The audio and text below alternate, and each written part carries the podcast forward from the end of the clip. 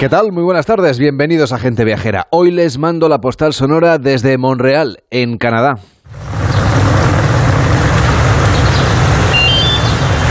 Y empezando nuestro paseo, podríamos detenernos, por ejemplo, frente al Museo de Bellas Artes, admirar la esfera de Biodón, contemplar la iglesia abovedada de San José o pasear por el mercado de Jean Talon. Pero hoy hemos decidido pasear por sus calles, escuchar estos sonidos, los de una de las ciudades más dinámicas de Norteamérica, en perpetua competición, eso ustedes ya lo saben, con Toronto, que es la capital de Canadá. Una es francófona, la otra es anglófona. En fin, Montreal acoge la sede además de grandes organismos internacionales, dos de ellos estrechamente vinculados con el turismo, la Organización de la Aviación Civil Internacional y la Asociación Internacional de Transporte Aéreo. Es por tanto aquí donde se decide sobre los protocolos de seguridad de las aeronaves o de las nuevas restricciones cuando nos vamos a subir a un avión. Pero no hemos venido a Monreal para hablar de aviones. Como decíamos, queríamos sentir el ambiente de la ciudad. No es normalmente un sonido agradable, lo que pasa es que, claro, los que vivimos sobre el asfalto y el hormigón, pues ya estamos más que acostumbrados al ruido de los coches y al tránsito de personas que van de acá para allá. Quizá usted ha tenido suerte, ha tenido puente y ha podido reconectar, aunque sea durante un rato, con la naturaleza y se ha alejado de este bullicio, de este ruido urbano que predomina allí donde vive la mayor parte de la población del planeta. Bien, en Monreal están reunidos estos días quienes tienen que buscar la solución a ese problema a la expansión de zonas urbanizadas que se están comiendo el paisaje y devorando el hábitat de las especies naturales. En Monreal, hasta el 19 de diciembre se celebra la Conferencia Internacional sobre las causas subyacentes de la pérdida de biodiversidad, o lo que es lo mismo, para ver cómo acabamos con las extinciones y protegemos aquellas especies que corren peligro de desaparecer. En España sabemos cómo hacerlo, lo hemos demostrado por ejemplo con el lince ibérico, pero es solo una de las especies amenazadas. Desde 1970 casi el 70% de la población global de mamíferos, aves, peces, reptiles y anfibios de todo el mundo se han esfumado. Desde Montreal, en Canadá, la sede de la COP15, les mando esta postal sonora para iniciar gente viajera.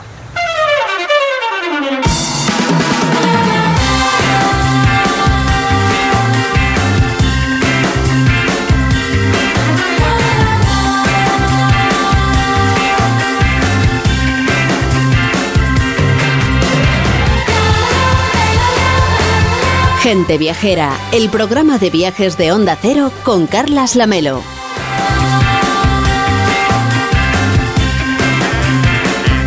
A las 12 y 9, las 11 y 9 en Canarias. Hola Lorena Pérez Mansillas, ¿cómo estás? Muy buenas tardes. Hola, Carlas Lamelo. ¿Cómo Muy buenas tardes. Pues lo llevo bien, lo llevo bien. Hombre, un poquito preocupada con esto de la pérdida de la biodiversidad, aunque es verdad que hay que aplaudir nuestro trabajo con el lince ibérico. Y eh, todo esto me hace recordar a Félix Rodríguez de la Fuente, Desde luego. que fue un pionero y se lo debemos a él. Está clarísimo. Mm. Lorena, tú has estado en Balonia disfrutando de este puente. Sí, sí, sí, eh, lo he pasado fenomenal. He estado viendo cómo es la Navidad allí, que son muy de mercadillos eh, navideños tradicionales. He probado por primera vez el vino caliente, la ¿Qué me Melo, dices? Por primera vez. y he sobrevivido. sí, sí, sí. No está tan mal. No, no, no, está muy bueno, está muy bueno. Le digo que he sobrevivido porque yo no soy muy vinera. Y la idea del vino caliente como que me chocaba un poco, pero es verdad que está muy bueno y que es muy reconfortante.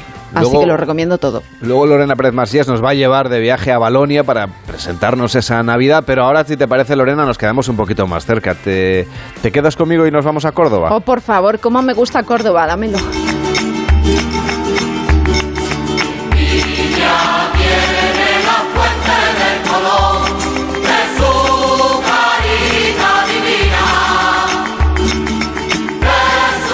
Que un año más las calles que rodean a la mezquita catedral de Córdoba se han iluminado, se han engalanado y ahí se están deleitando los viajeros, los cordobeses.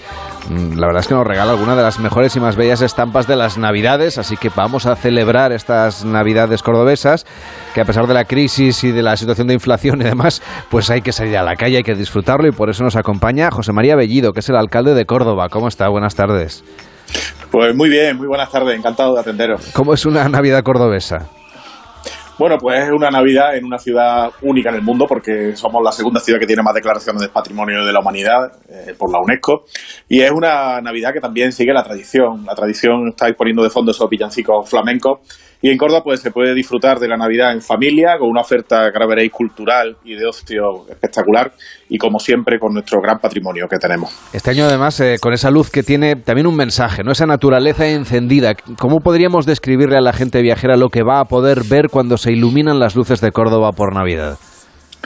Bueno, tenemos un espectáculo de luz y sonido que también es único en porque tiene un espacio único en el Alcázar de los Reyes Cristianos, un monumento nacional que por las noches cambia, se configura de otra forma y pasa a ser un jardín encantado, diría, con cuatro espacios muy bien diferenciados donde a través de la música y con el flamenco también como protagonista principal, pues hacemos un recorrido por los cuatro patrimonios de la humanidad de Córdoba y por el caballo, pero haciéndolo con un espectáculo pues eh, de luces que hay que, hay que verlo, porque aúna la modernidad y las nuevas tecnologías en un espacio pues tan histórico como es el Alcázar de los Reyes Cristianos. ustedes ya tienen lo que es el enclave, ya lo tienen perfecto, se puede observar de día y de noche durante todo el año porque es evidente que es un lugar que cambia, pero claro, ahora cambia otra vez porque cambia con esa iluminación navideña que, que se va que va recorriendo, ¿no? La parte de eh, la parte verde y la parte patrimonial para entendernos las piedras que conforman este alcázar. Claro, eh, la verdad es que es sorprendente es redescubrirlo yo lo digo incluso para los propios cordobeses, ¿no? ya no solo para quienes nos lo visitan, sino para los propios cordobeses ver este espacio tan monumental, eh, con una iluminación tan distinta, tan moderna, tan vanguardista, con una música de fondo que nos transporta pues desde el río Guadalquivir hasta el flamenco, al mundo del caballo, a los patios de Córdoba, pues es verlo de otra forma. Y para que se hagan una idea, pues pueden ver desde una proyección en la torre del homenaje, eh, que cambia por completo su aspecto del día a la noche, hasta pasear por esos jardines y pasar por unos arcos inspirados en los arcos de la mezquita, pero con una iluminación de últimas tecnologías, pasear por nuestra fuente y por nuestros jardines con proyecciones en el agua. En definitiva, es, es un espectáculo único que merece mucho la pena, que hemos hecho un esfuerzo importante y que además nace también de la colaboración de público-privada con una empresa puntera de ámbito nacional e internacional, que es la que ha colaborado con nosotros.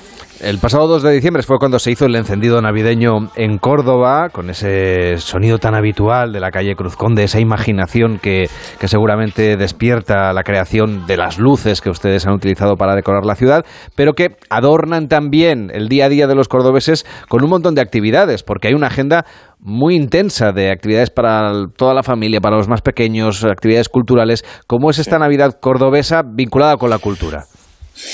Pues esa es la parte que te decía que tiene mucho más que ver con nuestra tradición y con la familia, ¿no? Porque tenemos desde una oferta familiar eh, muy amplia, con teatro para niños, con mercadillos, con unas zonas infantiles con atracciones en, en tres enclaves distintos del centro de Córdoba, para los que les guste el flamenco y esos villancicos flamencos, tenemos varias zambombas organizadas, unas en teatro, otras al aire libre. Eh, y luego también tenemos una oferta cultural que además va, va a crecer mucho a partir de este próximo viernes con una gran exposición que se inaugura coincidiendo con esta época de Navidad, pero que va a seguir también eh, viva y con un recorrido importante hasta el mes de marzo. Si le parece, podemos hacer un recorrido por algunos de los mercadillos navideños que podemos disfrutar estos días en Córdoba. Por ejemplo, en la Barriada del Zoco, en esta Navidad de 2022-23, tienen también su propio mercadillo navideño que también va a tener atracciones infantiles, va a haber puestos de comida, incluso hay una pista de hielo. Háblenos un poco de cómo es este, este lugar y, sobre todo, de qué van a encontrar los viajeros y también los cordobeses que quieran aprovechar pues, estos días, lo que nos queda de puente hoy y mañana, pero por supuesto también los próximos días antes de las vacaciones? Bueno, pues van a encontrarse con una ciudad que se ha volcado en la Navidad. Si empezamos por, como decías, por la calle Cruz Conde, tenemos todo un espectáculo, este más todavía más navideño, el espectáculo que puede a todos recordarnos más a otras muchas ciudades que, también lo hacen en algunos casos, como Málaga, donde hay una cúpula que atraviesa toda la calle, donde hay un espectáculo de luz y sonido con, canciones navideñas, que todos podemos recordar o cuando viene la Navidad nos pueden venir a la cabeza, pues que allí se disfruta, un espectáculo que dura unos ocho minutos y que tiene pases diarios todos los días, que la verdad es que gusta a todo el mundo. Gusta a mayores, gusta a niños, se forma un ambiente en la calle fantástico, con baile, con diversión. Y para que se haga una idea, hay unas 3.000 visitas 15.000 visitas diarias, perdón, a, ese pase, a esos pases, con lo cual pues se pueden imaginar de lo que estamos hablando.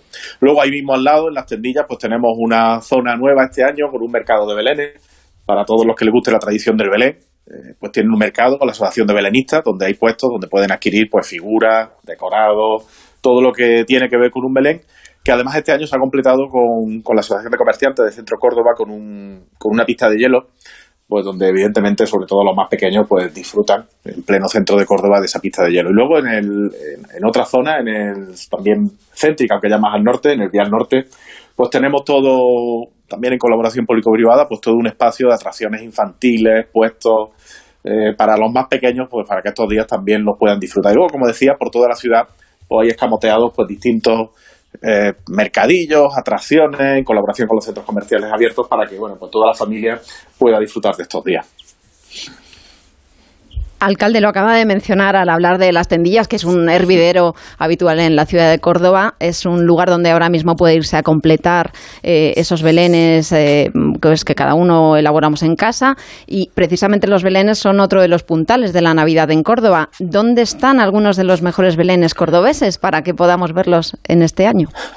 Bueno, es una tradición que en Córdoba hacemos todos los años, eh, que hay un importantísimo concurso de belenes donde, bueno, algunos, empezando por el propio Belén municipal que hacemos con la agrupación de cofradías, que está en el oratorio de San Felipe Neri, una estancia que pertenece al Ministerio de Defensa, pero que se abre todos los años a la ciudad para muchos eventos, una instancia histórica, que ya de por sí visitarla es bonito, y donde está instalado ese fantástico Belén municipal.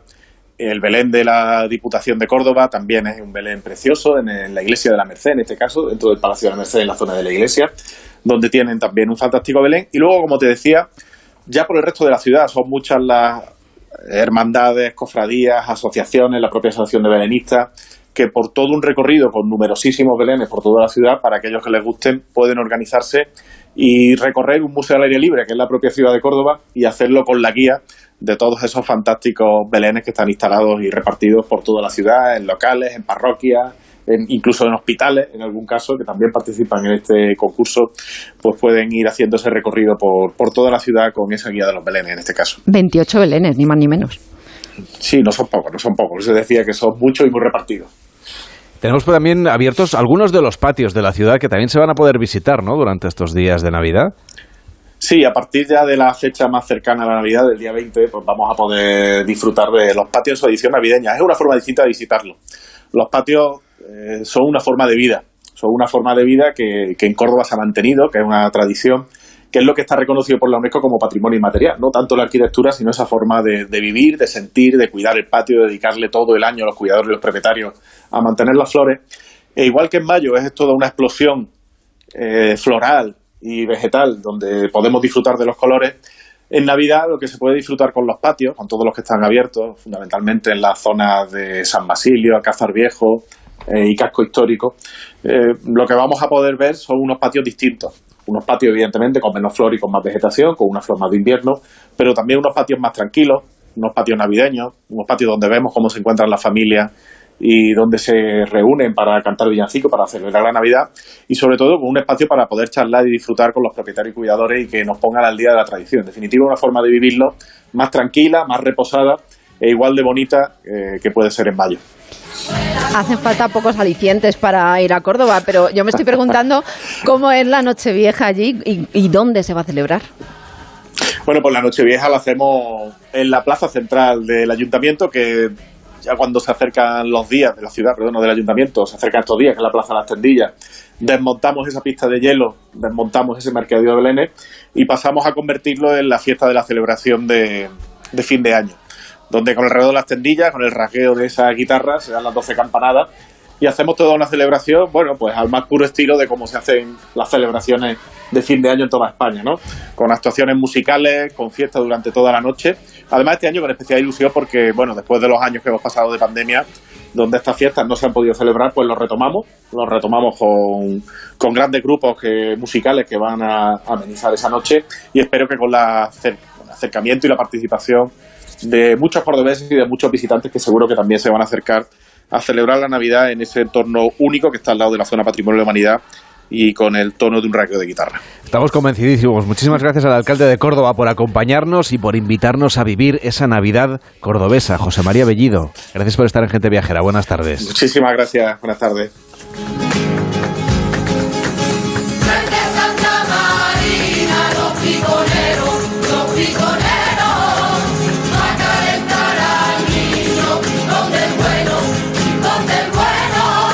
Onda Cero, Gente Viajera, Carlas Lamelo.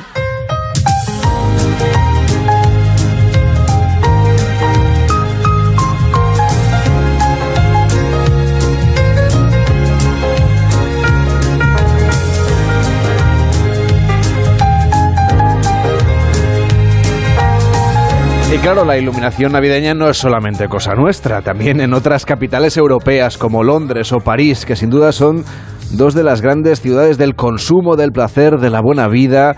En nuestro continente sin duda son todo un referente navideño y de ello vamos a hablar con Enrique Domínguez Uceta. ¿Cómo estás Enrique? Buenas tardes. Hola, muy buenas tardes, Carlas. Pues estoy encantado de, este paseo por Córdoba, que yo creo que es una maravilla, pero, pero hay que reconocer que Londres y París son las dos ciudades seguramente más brillantes de Europa. son distintas. Estoy seguro que estoy seguro que los astronautas desde, desde el cielo lo que más ven brillar en Europa pues son esas dos grandes manchas urbanas de Londres y París que están iluminadas y radiantes. Y, bueno, pues siguiendo esta música con, con, la que hemos abierto la sección, eh, podemos empezar por Londres, porque en el Reino Unido celebran mucho estas fiestas y, lo hacen siempre con mucha animación también. A finales de noviembre ya cambia la decoración urbana, todo se llena de luces, de mercadillos y de abetos en las plazas y a mí me parece que es una Navidad eh, la de Londres un poco como la de Estados Unidos, muy anglosajona. Y aunque la americana la hemos visto pues mil veces en el cine y la televisión, cuando viajamos al Reino Unido en diciembre, pues percibimos esa Navidad británica como un eco de aquella. Vemos las calles muy iluminadas, los mercadillos, los puestos de comida al aire libre. Y, Londres, claro, es la gran ciudad de las compras. Ya sabemos que eh, la Navidad en las grandes ciudades se traduce en comprar, en pasear, en gastar, con los mismos elementos que, bueno, pues que también nos atraen en las ferias y en las verbenas, que haya mucha luz, que haya mucha música, que haya colores, compras y, desde luego mucha ilusión. Y claro, lo que nunca dejan de hacer los londinenses es plantear ese gran abeto en la plaza de Trafalgar Square, que es sin duda uno de los símbolos, ¿no? Es el más tradicional. Sí, es prácticamente el símbolo de la, de la Navidad en Londres, el gran abeto de la plaza de Trafalgar Square que, enciende su iluminación a principios de diciembre y que regala cada año Noruega, la ciudad de Oslo, a Londres en agradecimiento por la ayuda que les prestaron durante la Segunda Guerra Mundial. Es por lo tanto una tradición moderna desde el año 1947 que, que no puede faltar. Este año se encendieron sus luces el día 2 de diciembre y, y lo más bonito pues es acudir por la tarde a Trafalgar Square porque es cuando hay coros cantando villancicos en la plaza todos los días mm, eh, por la tarde, desde las 4 a las 9, el fin de semana un poquito antes, desde las 2 hasta las 7 de la tarde. Es bonito porque hay mucha relación entre el Reino Unido y los países nórdicos, que realmente si miramos el mapa pues vemos que son sus vecinos del este, que están muy muy próximos, casi prácticamente a la misma altura en el mapa. Y por eso muchos británicos pues van a visitar a Papá Noel en su residencia de Rovaniemi, en Finlandia, y por eso también pues no faltan Papá Noeles en las calles de Londres, esos populares Santa. Eh, seguramente el más visitado es el de la mejor tienda de juguetes de Londres, que es Hamleys, son siete plantas en Regent Street eh, eh, repletas de juguetes, bueno, para niños de todas las edades. Tampoco faltan los árboles iluminados, sobre todo en el West End, en la City y, y en los alrededores de la Catedral de San Pablo, en Oxford Circus. La verdad es que la ciudad, como digo, está brillante en estos días. Claro, Enrique, luego la iluminación lo que es que, bueno, pues esa Navidad se viva en todas partes, en todas las grandes ciudades, pero hay que decirlo, en Londres es especialmente bonita, ¿verdad? Bueno, la iluminación urbana yo creo que además es el espectáculo más democrático de las Navidades porque es para todos, es gratuito, no hay que pagar entrada por pasear por las calles y la iluminación de Londres es formidable, se extiende por muchas calles que siguen encendidas hasta principios de enero. Mm, eh, por otra parte, las Navidades pues son una fiesta tópica y ya se sabe que hay que cumplir con los tópicos de pasear por Regent Street, por Oxford Street, por Bond Street y también por Carnaby Street, que son las principales calles de compras, pero también eh, es muy recomendable en Londres no negarse a los tópicos y subirse al, City Tour, a ese autobús que te pasea por las calles iluminadas e incluso para Navidades tienen un autobús especial, tradicional, de dos pisos con jardinera, eh, un, autobús vintage prácticamente y, bueno, pues te lleva a los mejores sitios sin que tengas que estar muchas horas en la calle. Y, la verdad es que mm, esta idea de, la iluminación navideña, eh, pues allí es que hace falta, porque a las cuatro y media de la tarde ya es de noche. Tienen una hora menos que nosotros y la verdad es que a partir de mediodía prácticamente toda la tarde ya es de noche. Y luego, por supuesto, están los mercadillos navideños que también hay en Londres. Sí, hay bastantes mercadillos en Londres, aunque es curioso que les llaman mercadillos alemanes, porque realmente llegaron de allí y de hecho lo más típico es tomar salchichas asadas alemanas y gofres, pero dicen que el mejor mercado de Navidad de toda Inglaterra es el de la ciudad de Manchester. El, Manchester Christmas Market eh, también es uno de los más antiguos. A mí me encantó porque está ocupando toda esa plaza de Albert Square ante la fachada del ayuntamiento con sus chales de estilo alemán y sus puestos de artesanía, de gastronomía, de decoración, de regalos, con un ambiente fantástico, desde luego con puestos de salchichas y de vino caliente. Es curioso que en el Reino Unido tengan esos mercadillos alemanes, aunque luego, claro, es verdad que los mercadillos navideños nacieron en Alemania. Bueno, es que tenemos que decir que los mercadillos británicos son recientes, no tienen ni medio siglo. Dicen que el primero en el Reino Unido fue el de Lincoln, que abrió en 1982, luego el de Birmingham en 1997, que tuvo un enorme éxito y la verdad es que desde entonces se han expandido. Y Londres también se ha unido a esa eclosión británica de mercadillos navideños, sobre todo en ese paseo a lo largo del Támesis, en el Winter Market and South Bank Center, hasta el propio London Eye, la gran noria a orillas del Támesis. Eh, eh, bueno, a los pies están los puestos de vino caliente, de perritos eh, de vino caliente y de perritos también calientes. Y está también el, eh, es muy clásico en Londres el Winter Wonderland de Hyde Park para ir con niños porque es una especie de enorme parque de atracciones con noria, con pista de patinaje, con espectáculos y que tiene todo para disfrutar de una Navidad eh, diferente. Y luego es bastante curioso porque ya entre las costumbres navideñas hay que incluir la nueva costumbre del jersey navideño, de los Christmas jumpers, mm, que son jerseys de lana con algún motivo navideño, algún emoticono gigante eh, en el pecho para zambullirse con humor en el lío inevitable que es el espíritu navideño. Yo creo que es una costumbre que nos, que nos va a invadir también rápidamente.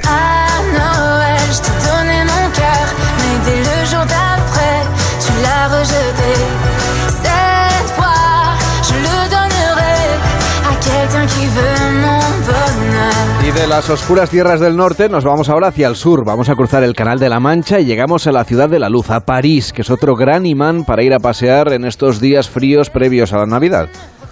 Bueno, es que París nos encanta. Estos días se llena de luz, de mercadillos, se convierte en una ciudad de ensueño hasta después de Navidad y, la ciudad de la luz, eh, como era conocida antes, pues ahora está llena de calles iluminadas, de escaparates de lujo, de maravillosas tiendas gastronómicas. Hay una especial animación y vitalidad eh, en sus aceras, se bebe champán al aire libre, se comen ostras en una de las ciudades yo creo que más bonitas del mundo. París en Navidad está como nunca, como no está el resto del año, porque es puro espectáculo de consumo. Es una ciudad totalmente volcada en el disfrute, en las compras y en las cosas exquisitas que, podemos consumir y que nos ofrece eh, que nos ofrece la vida. La mayoría de las cosas caras y tentadoras hace ya muchas décadas que vienen de París y eso se nota. Y quienes más se esfuerzan por demostrarlo pues son los centros comerciales más famosos. Ahí están las galerías Lafayette en el, en el Boulevard Haussmann eh, con el gran árbol de Navidad que instalan en el patio interior del edificio y con esos bellos escaparates dedicados este año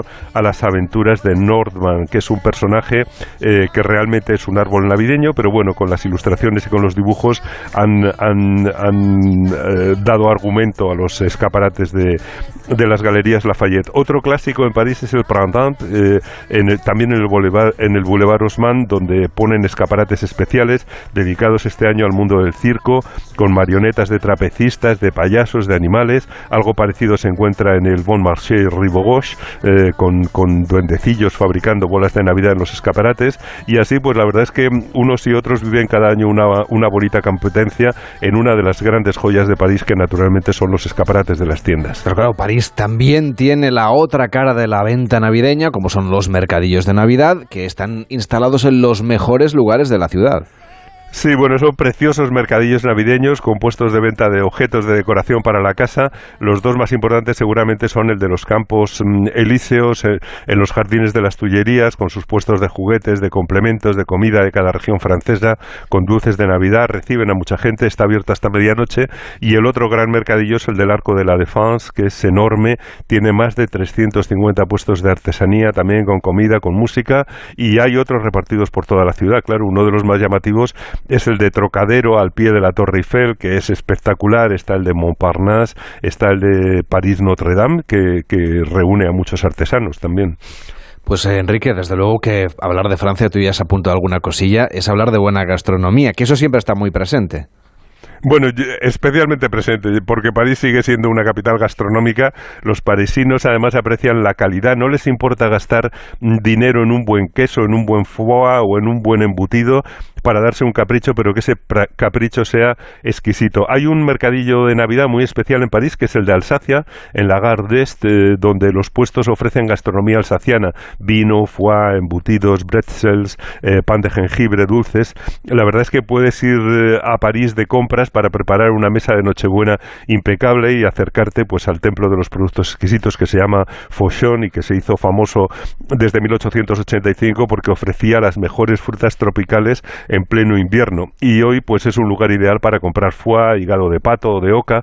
Eh, fíjate que más de la mitad del hígado de oca que se vende en el año sale al mercado en el mes de diciembre y esa proporción pues vale también para las ventas de salmón, de ostras y de champán. Otros nombres míticos de tiendas en París pues son por ejemplo los de Ediard con una larga tradición también desde mediados del siglo XIX donde dicen que Alejandro Dumas descubrió la piña y donde siguen preparando las cajas de pino de las landas con patés, con vinos y con todo tipo de maravillas dulces y saladas. Caspia eh, es el lugar tradicional para comprar eh, caviar. Está también la Maison de la Truffe, eh, que es una tienda restaurante dedicada a la trufa, que es otro de los manjares que tienen su mayor consumo en Navidad y por supuesto el champán. O sea que yo creo que con todo esto no solamente lo podemos disfrutar en las, en las calles de París, sino también traernos algo para casa y disfrutarlo luego durante, durante la cena de Nochebuena y de Navidad. Has dejado el pabellón altísimo, ¿eh? pero mañana seguiremos paseando por Europa, Enrique.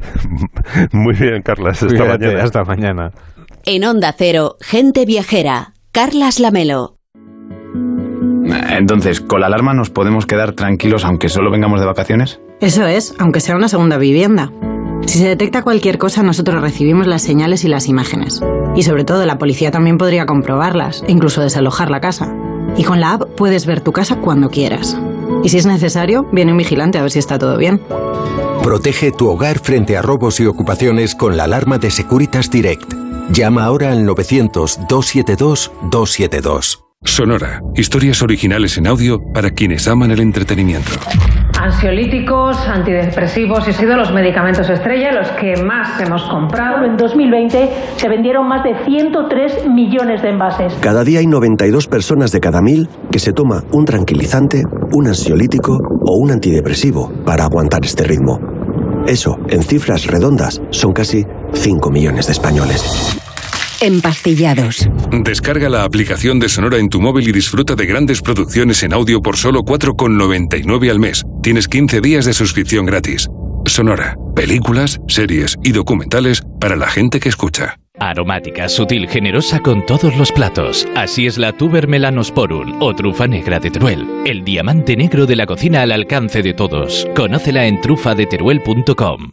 ¿Estás preocupado por tu colesterol? Toma citesterol. Una cápsula al día de citesterol con berberis ayuda a mantener los niveles normales de colesterol. Recuerda, citesterol. Consulta a tu farmacéutico o dietista. Al norte de la provincia de Teruel se encuentra la comarca del Bajo Martín, un lugar idílico para disfrutar de sus espacios naturales, vía verde y yacimientos íberos. Comarca del Bajo Martín, un lugar para sentir. Ribera del Duero, el motor económico y social de una comarca rural, es hoy una marca de prestigio y éxito internacional que celebra su 40 aniversario. Con este motivo, el programa Julia en la Onda se hará en directo el jueves 15 desde el Salón de Actos del Consejo Regulador Ribera del Duero, en la localidad burgalesa de Roa, con el patrocinio de la denominación de origen Ribera del Duero. El jueves 15 de diciembre, a partir de las 3 de la tarde, Julia en la Onda desde Roa, con Julia Otero. Te mereces esta radio. Onda Cero, tu radio.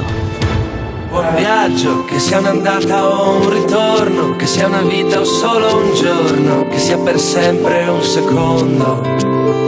L'incanto sarà godersi un po' la strada, amore mio comunque le valigie e chiudi le luci di casa. Coraggio, tutto La sombra de Venecia es tan alargada que otras ciudades de la región del Véneto quedan frecuentemente bajo una cortina, bien de ostracismo, bien de necesaria paz. Treviso es una de esas joyas que a ratos parece añorar o envidiar el tirón de su vecina mayor y a ratos respira aliviada pues que los cruceros no puedan remontar el río desde la laguna. De allí acaba de volver nuestro compañero Víctor Herranz que nos trae hoy un viaje por Treviso. Pues sí, la verdad es que es un destino que no deja indiferente a nadie, ya que, bueno, pues eh, sin esperar nada especial, cuando llegamos por primera vez, pues descubrimos una maravillosa historia, un patrimonio, descubrimos sus encantos, una ciudad que, como decías, es hija de la República de Venecia y cuya influencia, bueno, pues podemos apreciar en su arquitectura típica del gótico veneciano, con claras influencias bizantinas e islámicas, que, bueno, son pues esas ventanas estrechas, con arcos en punta, esos arabescos, esos palacios señoriales que tenemos en mente cuando visitamos eh, la Piazza San Marco. Además, de hecho, la ciudad está llena de canales como en la Serenísima, o sea que les va a recordar bastante a Venecia solo que en realidad estos no son navegables. Exacto, el río Sile, que es el río de la ciudad, serpentea esquivando pues los molinos de agua que movían antaño la economía de Treviso y cuyo contacto directo con Venecia y la laguna pues era constante. Estos canales se usan ahora para tener acceso al agua, que por cierto es cristalina y de un azul turquesa impoluta y está llena de peces, aunque bueno, hay que tener un permiso especial para poder pescar allí y sobre todo que puedes pescar desde las ventanas de tu casa. Tenemos que visualizar que los palacios del centro están construidos sobre el río y el, y el agua, bueno, pues discurre por debajo y por los laterales de las casas.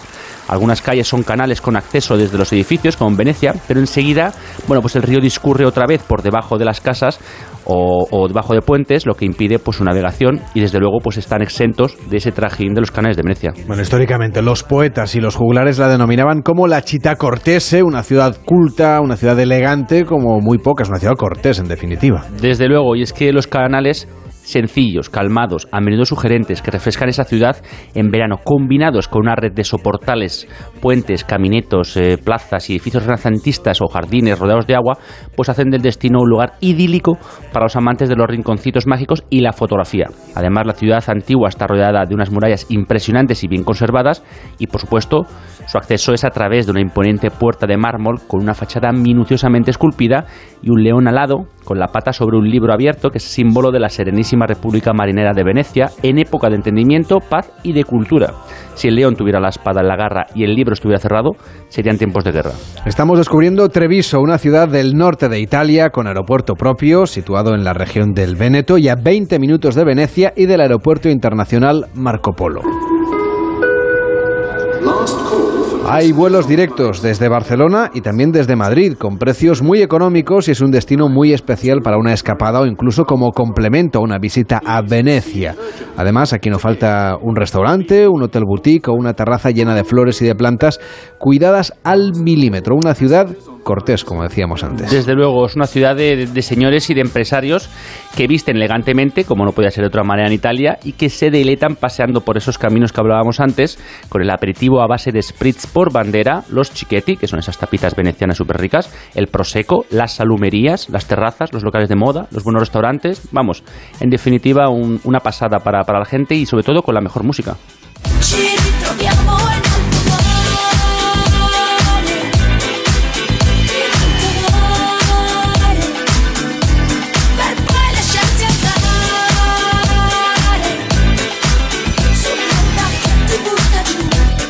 Afortunadamente Treviso mantiene ese carácter fuerte, orgulloso de ser la hermana menor de todo lo que le ha costado conseguir en Venecia, pero luce impoluta, está perfectamente cuidada, tiene un buen número de tiendas antiguas que mantienen su manera de hacer de, de todo este tiempo y es una delicia visitarla. Estamos recorriendo Treviso con Víctor Herranz, que nos va a proponer los rincones y las visitas que la gente viajera no puede perderse cuando viaje a Treviso.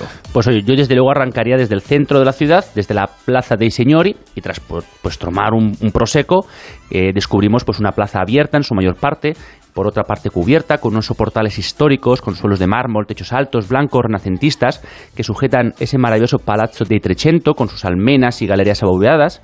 Eh, también visitaría la Fontana del Letete, que es el símbolo de la ciudad. Es una fuente del siglo XVI que merece una visita y de la que solía emanar vino hasta la caída de Venecia. ¿Puedes imaginar por dónde salía el vino? Pues no me imagino que por. No, no sé. Por las tetas. ¿Qué me dices? sí, es la fuente ah, de las tetas. Los pechos de, la, de la estatua. Así es. la original. Pensaba que sería un, no sé, un, cañón, un cañón normal de, de, una fuente. No, no, no. Es la, los cañones salen por, por, por las tetas de la, de, la, fuente. Bueno, es un atractivo para conocer la ciudad si usted quiere. Desde luego, además, la original. Ya no hay vino, no, ahora sale agua. Exactamente. Por, por desgracia, bueno, la original se encuentra ya cubierta en una vitrina de la plaza principal que podemos visitar porque está expuesta al aire libre, porque es una ciudad muy segura y no hay necesidad de, que tenga ningún tipo de vigilancia. Su copia la descubrimos en un pequeño rincón al lado del Palacio Signoli y en lugar de vino, como decías, pues ahora da agua. Cerca de ahí se ubica también el Duomo, con su fachada neoclásica, hay una cripta románica también que eh, merece la pena visitar, y un cuadro de Tiziano, el pintor famoso ¿no? por eh, trabajar siempre para el emperador Carlos V y Felipe II, y sobre todo merece una visita al edificio principal de los museos cívicos y el complejo de Santa Catalina, que contiene frescos medievales únicos, que son una auténtica pasada.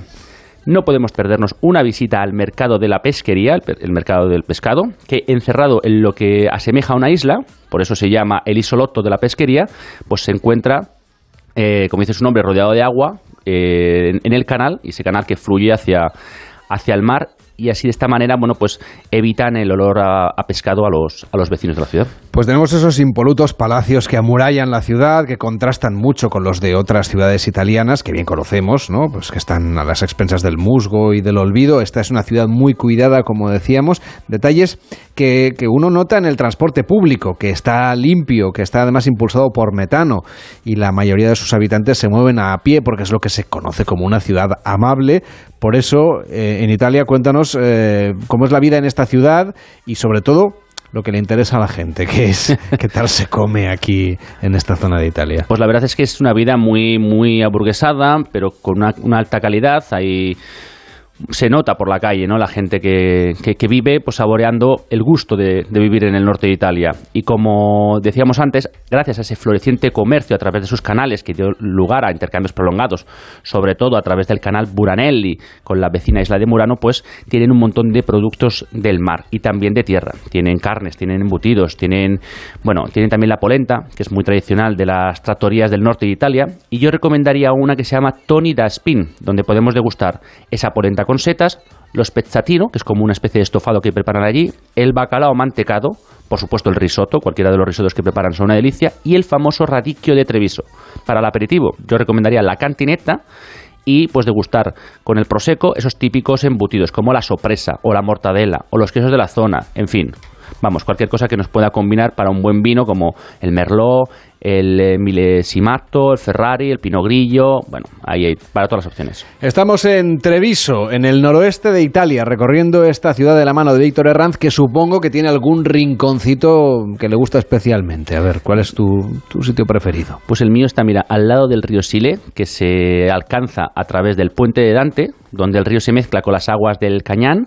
Bueno, pues ahí hay una estatua que le dedicaron a, a Dante, porque mm, el genio escritor de la Divina Comedia, en el noveno canto de su obra El Paradiso, eh, habló de la, de la ciudad de Treviso. Un monolito lo honra desde 1865, cuando se cumplió el sexto centenario del nacimiento de Dante Alighieri. Y como anécdota este año, pues también ha sido etapa del Giro de Italia. Pues apuntado queda Treviso para su próximo destino a Italia. Gracias, Víctor. Un placer.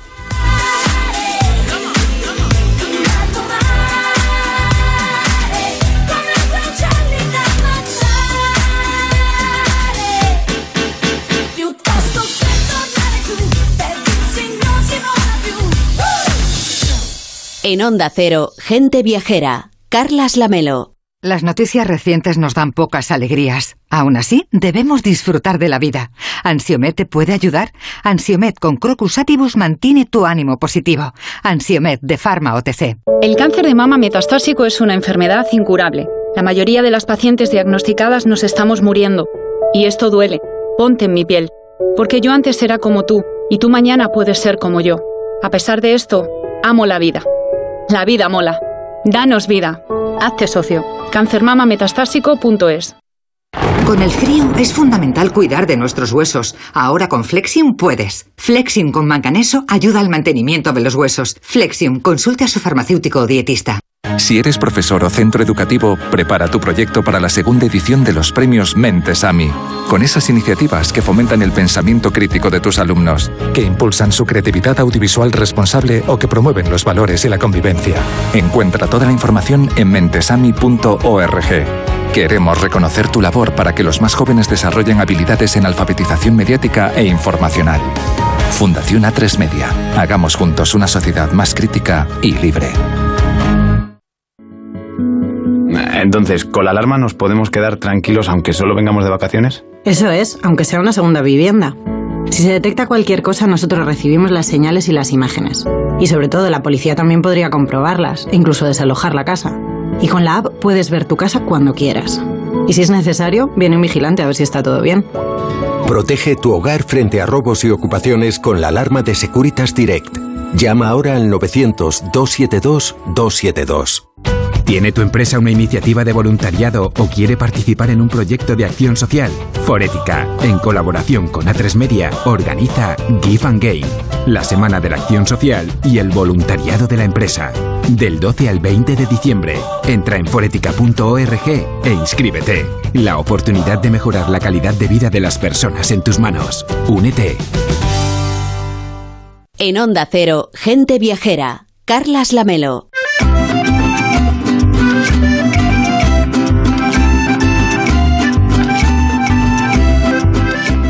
Nos vamos ahora con Irene González hasta Burgos, donde nos va a llevar a conocer la escultura más grande del mundo, el centro de Dólmenes, los campos petrolíferos y antiquísimas salinas. Y con ella regresaremos al Paleolítico para ver los animales que cazaban los homínidos de Atapuerca.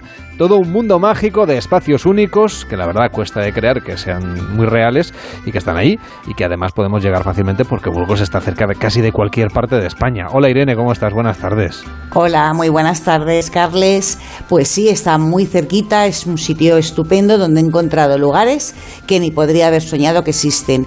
Eh, y encima en un paisaje precioso y con una gastronomía, bueno, pues para chuparse los dedos. Eh, estos espacios únicos en Burgos son un destino ideal para esta época del año.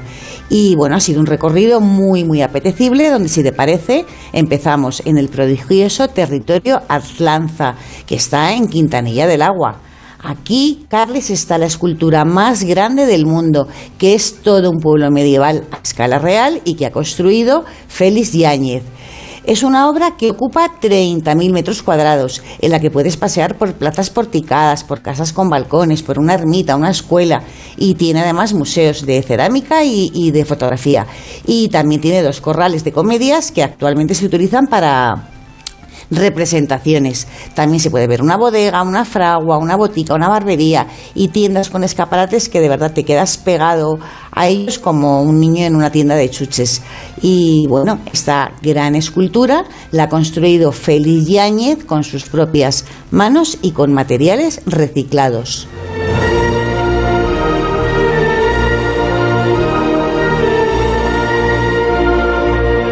No nos vamos a la época de los dinosaurios, sino un poquito más tarde, pero esta música nos lleva a la prehistoria, que se puede vivir casi casi en primera persona o una aproximación en estas tierras burgalesas. Pues sí, Carles, que los oyentes se preparen porque en Salguero de Juarros, a solo 9 kilómetros de Atapuerca, he visitado una reserva de 250 hectáreas con animales que vivieron en Europa hace nada más y nada menos que 10.000 años. Nos vamos directos a Paleolítico Vivo, que está en un entorno con una riqueza natural impresionante en plena sierra de Atapuerca.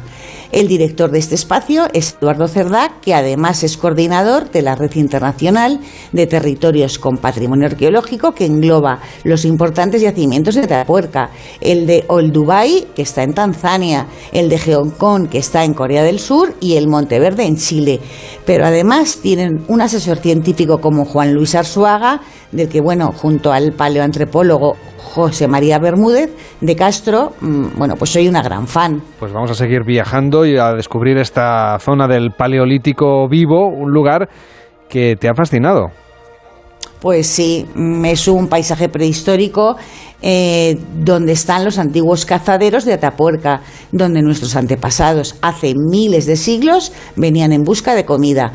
Y en esta dehesa salvaje mm, mm, viven unos animales prehistóricos de cuatro especies, como son el caballo Prebraski, el uro, los zarpanes y el bisonte europeo, que es el herbívoro más grande de todo el continente. En Salguero de Juarro, los visitantes se montan en un gran todoterreno descubierto eh, que los lleva por una dehesa donde casi pueden interactuar con, con estas, estos animales prehistóricos. Y, desde luego se convierte en una experiencia única. Yo te puedo decir que, lo reco- que recorrí Paleolítico Vivo en el todoterreno de Eduardo Cerdá y que bueno me quedé fascinada primero con el paisaje y segundo cuando paró el coche en plena dehesa salvaje eh, y nos bajamos y de repente vino hacia nosotros bueno pues una manada de euros, de tarpanes y de caballos Przewalski que, que la verdad que para ser sincera estaba un poco de muer- muerta de miedo, pero ¿Qué me vamos, dices? solo al principio. Sí, ¿tuviste miedo mm, ahí entre esas manadas de animales prehistóricos? Pues eh, sí, tengo que reconocer que en un primer momento sí, pero vamos, que se me pasó rápidamente. ¿eh? Y también te digo que, que el director de, de Paleolítico Vivo, Eduardo, me contó que el torero Fran Rivera, eh, cuando vino a, a aquí, eh, dijo que pasó más miedo que cuando estaba con sus toros bravos. ¿eh? O sea que, que bueno, que tuve miedo, pero poco, menos que él. Y desde luego Paleolítico Vivo es un lugar único en el mundo, Carles, y bueno, es, ha sido es una creación ¿no? llena de, extrañezas, porque fíjate que en 1627 desapareció el último euro en Polonia y, hoy los podemos ver, ver aquí eh, en Paleolítico Vivo. Y del caballo Przewalski te puedo decir que se extinguió hace miles de años y hoy solo quedan unos 1.500 en todo el planeta y 400 de ellos están en libertad en Mongolia. Y bueno, y que gracias a los zoológicos se conservaron mm, algunos bisontes europeos que hoy están en peligro de extinción. Eh, fueron capaces de sobrevivir a las dos guerras mundiales porque al estar en zoos, eh, bueno, pues la población que, pasaba una gran hambruna no se los comió, ¿no?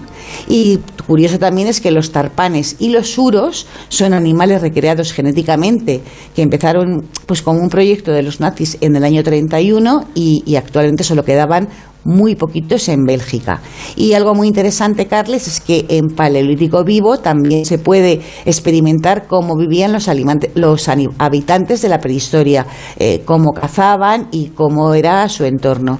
Así que, bueno, es imprescindible y una vez que llegas aquí no te puedes perder el yacimiento de Atapuerca y el Museo de la Evolución, que está en Burgos. Y ahora del Paleolítico nos vamos a Poza de la Sal, una villa medieval e histórica muy conocida por sus salinas. pues son impactantes y bueno preciosas no Poza de la Sal es una villa medieval yo diría que perfecta no Eh, hay que recorrerla de arriba abajo y tapear en sus tabernas que son muy antiguas y donde todo está muy rico. Y antes de ir a las salinas hay que visitar el centro de interpretación porque es una forma muy interesante de entender eh, la naturaleza de la sal, ¿no? Un, un- condimento muy importante en nuestras vidas que incluso en la historia fue una forma de pago, de ahí viene la palabra salario.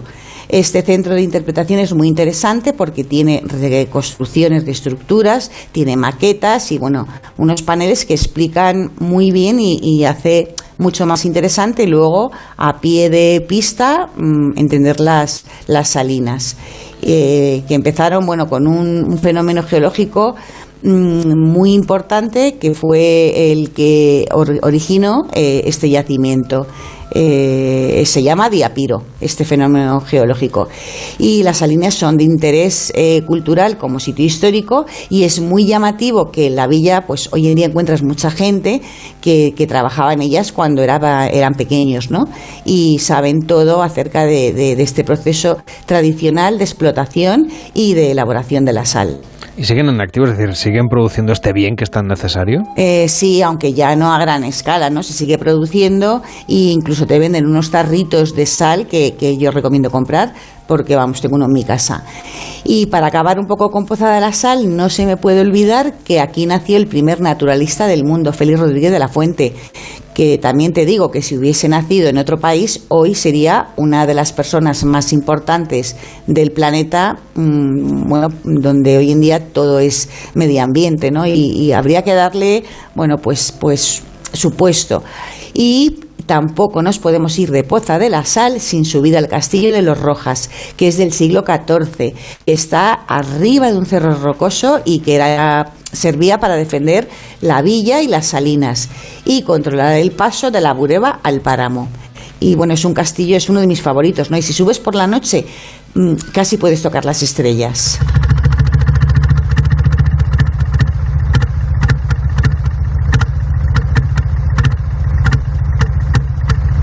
Y de las estrellas escuchamos este fragmento sonoro que nos lleva a Sargentes de la Lora, que es un lugar del que solo por su nombre, pues la verdad ya nos ha llamado la atención, que es lo que vamos a encontrar ahí. Mm, e- es un lugar que a mí me ha fascinado ¿no? y que refuerza mi idea de que tenemos tanto que descubrir en nuestro país que nos va a faltar tiempo para conocerlo. Bueno, para empezar, eh, Sargentes de la Lora tiene un museo, un yacimiento petrolífero y unos enterramientos que son los mayores de Europa, que además están en el Geoparque de las Loras que como sabes pertenece a la red de geoparques de la UNESCO. Primero hay que visitar el Museo del Petróleo, donde se explica fenomenal la historia del descubrimiento del oro negro y de los 50 años de la historia de la, de la explotación. Mm, en Sargentes de Lora también hay que conocer la primera escuela para mujeres de la comarca que la creó Andrés Zamajón y por supuesto comerse un cocido pues eh, en Oro Negro no que es un bar restaurante punto de encuentro de, toda la zona. Y cerca del pueblo están los caballitos de petróleo que se llaman así por el sonido que estamos escuchando. Es era como un trote no y que recuerdan la época en la que, el, que este paraje se bautizó como Texas español y bueno, de aquí, Carles, hay que irse a uno de los mayores conjuntos dolménicos de Europa, Mm, un verdadero territorio megalítico eh, que está lleno de tumbas colectivas que se construyeron con grandes bloques de piedra que, que hoy en día todavía no se sabe, los arqueólogos no saben cómo mm, estos fortachones pudieron transportarla eh, eh, y crear estos eh, monumentos, estas tumbas colectivas. Estos dólmenes son mm, muy distintos a todos los que se puedan ver en el resto de Europa porque la orientación de su entrada eh, permite que solo durante el amanecer de los solsticios de invierno y de verano entre el sol por el corredor e ilumine la cámara funeraria que siempre está a oscuras. Pues te agradecemos muchísimo, Irene, que nos hayas hecho este recorrido por estos espacios únicos donde seguro, seguro te han quedado algunas cositas por contar, cosas en el tintero que ya iremos contando más adelante en Gente Viajera. Pues como me conoces, Carles, sí, ya contaremos la experiencia en Covarrubias de subir al torreón de Fernán González y de ver sus armas medievales que son, bueno, yo diría que únicas, ¿no? Y también de contar la historia de la bella princesa vikinga que está enterrada en Covarrubias. Tiene una historia muy singular. Y bueno, también hablaremos de un impresionante viaje al centro de la Tierra, en Ontoria de la Cantera, de donde salió el material con el que se construyeron los principales monumentos burgaleses, pues como el de la Catedral de, de Burgos, que es impresionante.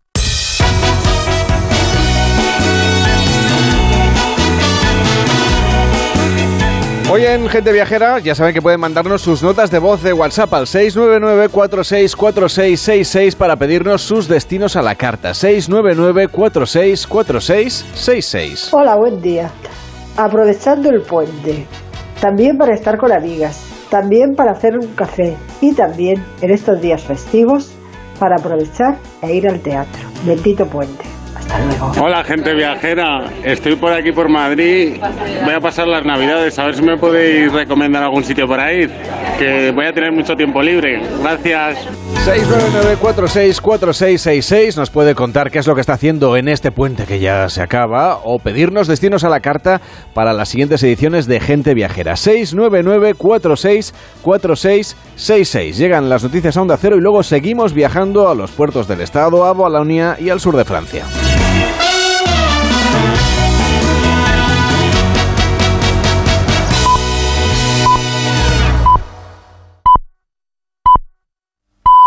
La una mediodía en Canarias. Noticias en Onda Cero. Buenas tardes. Buscamos nuevos datos en Alemania, en la ciudad de Dresde, al este del país, donde la policía ha tenido que evacuar un centro comercial por una toma de rehenes que ya ha finalizado sin heridos y con un detenido. Ampliamos datos corresponsal en Alemania, Paola Álvarez. Un alemán de 40 años es el sospechoso. Él sí habría resultado herido en la detención que ha puesto fin a una mañana de terror en Dresden. Antes de la toma de rehenes, el hombre habría matado a su madre, según cree la policía, que confirmaba hace apenas una hora el hallazgo del cadáver de una mujer de 70 años en un apartamento en un barrio del suroeste de la ciudad. El sospechoso armado con una pistola intentaría poco después irrumpir en una emisora de radio local para terminar en un centro comercial. Allí se atrincheró en una droguería junto a los rehenes que han salido finalmente ilesos. La policía confirma este último dato y quedamos a la espera de más información sobre el trasfondo. Anuncio en crónica política del Partido Popular. La portavoz en el Congreso, Cuca Gamarra, ha afirmado que su partido llevará al Tribunal Constitucional un recurso de amparo ante el atropello del Poder Legislativo por usar la proposición de ley y la vía de la enmienda para saltarse todos los controles de legalidad como primera medida de acción ante las reformas planteadas por el Gobierno en el Código Penal y también en el Consejo General del Poder Judicial. Así lo ha manifestado hoy en una rueda de prensa desde la sede popular en la calle Génova, en la que ha explicado que el presidente del Gobierno, Pedro Sánchez, busca utilizar la vía de enmienda para llevar a cabo reformas que no pueden usar esa vía y en la que ha acusado al Ejecutivo de acelerarse en un autoritarismo sin precedentes. Está claro que a Pedro Sánchez no se le pone absolutamente nada por delante, ni su propio partido, que ya ha desaparecido. Porque como en los regímenes autoritarios, el partido también es él. El partido sanchista se ha apoderado del partido socialista. Lo ven de forma diferente en el seno del Gobierno. En Ferraz, declaraciones de la portavoz del PSOE y ministra de Educación, Pilar Alegría, para defender las dos enmiendas que ha registrado el Grupo Parlamentario Socialista porque tienen un objetivo claro, como explica la ministra, endurecer el Código Penal de cara a las personas que ejercen una responsabilidad pública y hayan tenido un incremento injustificado de su patrimonio y dar un paso más en la lucha contra la corrupción. Alegría ha pedido explicaciones al presidente del Partido Popular, Alberto Núñez Feijóo, por llevar a cabo una política antisistema. Acusado a los populares de querer invalidar la soberanía que la ciudadanía ejerce a través de sus votos. En este sentido, la ministra se pregunta que si en el PP reconocen la separación de poderes, ¿por qué tienen secuestrado al Poder Judicial por sus intereses políticos o porque no respetan las leyes que se aprueban en el Congreso? Si verdaderamente el señor Feijó reconoce la separación de poderes, ¿por qué no respeta ni cumple las leyes que se aprueban en el Congreso de los Diputados, en el Poder Legislativo? Esta actitud absolutamente antisistema no solo les coloca fuera de la Constitución española, sino lo que es más grave, es que quieren invalidar la soberanía de la ciudadanía de este país, que la ejercen, como digo, a través de sus votos y que luego es reflejada y refrendada en el Congreso de los Diputados. Deportes David Camps. Cuartos de final del Mundial de Qatar a las 8. Francia e Inglaterra cerrarán las eliminatorias de acceso a las semifinales. Antes, Marruecos, verdugo de España en los octavos, buscará dar la sorpresa ante Portugal a partir de las 4. En la selección lusa se mantiene la duda de la presencia en el once titular de Cristiano Ronaldo, sobre quien habla el seleccionador portugués Fernando Santos. Nunca. Nunca, en ningún momento me dijo que quería abandonar la concentración de Portugal. Nunca. Hay que ver cómo es su actitud. Celebró los goles con sus compañeros, salió del vestuario ante Suiza, calentó, salió a correr para celebrar los goles con sus compañeros. Y luego fue él quien llamó a sus compañeros para agradecer al público. Pero al salir se marchó solo. Dejemos a Cristiano Ronaldo en paz. Argentina y Croacia juegan el martes la primera semifinal después de eliminar a Países Bajos y Brasil, respectivamente. Ambas selecciones en la tanda de penaltis habla el argentino Leo Messi. Lo dijimos al principio cuando, cuando muchos no querían tumbar después del primer partido que, que perdimos, que este equipo iba, iba a dejar todo, que cuando tiene que jugar juega, cuando no eh, lo saca de otra manera como hizo hoy. Y bueno, estamos muy, muy felices, era el objetivo jugar los siete partidos. Ahora tenemos una semifinal durísima y, y bueno, de ya la vamos a empezar a preparar. Décima jornada de la Liga Endesa de Baloncesto con cuatro encuentros esta tarde. Fuenlabrada Unicaja y Murcia Betis a las seis de la tarde. A las nueve menos cuarto Zaragoza Granada y Juventud Tenerife. Es todo el repaso a toda la actualidad de la jornada a partir de las dos de la tarde, la una en Canarias, en una nueva edición de Noticias Fin de Semana con Juan Diego Guerrero y en nuestra página web ondacero.es. Continúan con Gente Viajera y Carlas Lamelo. Este sábado desde las tres y media de la tarde, duelo de colosos europeos en Radio Estadio. Francia e Inglaterra se vuelven a ver las caras en un Mundial 40 años después. En juego, una plaza para semifinales entre la actual campeona liderada por Griezmann y Mbappé contra el empuje de la nueva generación inglesa. Y para cerrar los cuartos, Portugal parte como favorita ante la correosa Marruecos. Además, la jornada en segunda división y los partidos de la Liga ACB de baloncesto. Este sábado desde las tres y media de la tarde, todo el deporte te espera en Radio Estadio con Edu García. Te mereces esta radio. Onda Cero, tu radio.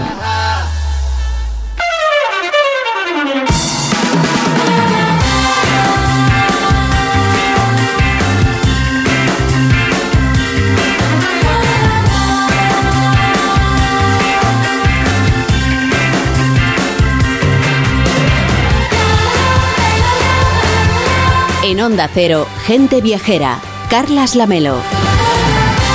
Es la 1 y 6, son las 12 y 6 en Canarias. Estamos en Gente Viajera para contarles que España tiene 8.000 kilómetros de costa y en ella están, claro, nuestros puertos. Este mes de diciembre se celebra el 30 aniversario de Puertos del Estado, que es la entidad estatal que aglutina a las 28 autoridades portuarias de nuestro país. ¿Sabía usted que su actividad representa el 1% del Producto Interior Bruto de España? Y que por nuestros puertos entran el 90% de las importaciones y el 60% de lo que vendemos fuera pues sale efectivamente de nuestros puertos, además claro de la pesca, de los cruceros, de los ferries y de las actividades recreativas vinculadas con el mar. Saludamos ahora a Álvaro Rodríguez, que es presidente de Puertos del Estado. ¿Cómo está? Buenas tardes. Buenas tardes, un placer. Eh, ¿Cree usted que somos conscientes los españoles de la importancia de nuestros puertos? Bueno, seguimos siendo un poquito desconocidos. Es verdad que estamos eh, haciendo todo lo posible para visibilizarlos, sobre todo en el ámbito de las ciudades del litoral, pero seguimos siendo un poco desconocidos. Eh, se nos conoce más cuando hay época de crisis y cuando efectivamente se pone en valor lo que significan los puertos como servicio esencial para el abastecimiento de la población y en general para facilitar esas importaciones y exportaciones a nuestro tejido empresarial. Claro, porque ustedes son un termómetro excelente del estado de nuestra economía. Si bajan las importaciones, seguramente es que hay o, escasez de suministros, como ha pasado, o seguramente es que la actividad económica se ralentiza en España. Y si bajan las exportaciones, pues lo mismo, ¿no? Sí, sí, nosotros somos casi casi un anticipo de, los ciclos mm, coyunturales de la economía. Ahora mismo, por ejemplo, estamos con unos signos de ralentización después de haberse resuelto ya las campañas de Navidad y, eso probablemente se notará pues en enero, en febrero, en, general en todos los sectores de actividad económica. Así es. O sea que usted ya nos puede anticipar que el inicio del año 2023 va a ser complicado económicamente. Bueno, pero más que nada no tanto por la economía española, sino por la economía global. Estamos todos ya en un marco mutuamente dependiente económicamente y la economía global, todos los indicadores de todos los organismos multilaterales nos están abocando a una ralentización del comercio, por ende de la logística y también del transporte como consecuencia de ello en la actividad portuaria. Están ustedes celebrando ese 30 aniversario. Esa celebración, además del acto que han tenido con la ministra, ¿va a tener algún tipo de visibilización para la ciudadanía o es una cosa más de conmemoración institucional? Bueno, ha sido una semana, la semana pasada, de celebración efectivamente de lo que es una importantísima transformación en España de la organización portuaria. Nosotros identificamos en aquella época, en el año 92, lo que eran puertos de interés general y esos los constituimos junto al organismo Puertos del Estado en un sistema portuario de interés general con unas características ya muy, mucho más modernas de las antiguas eh, juntas de obras.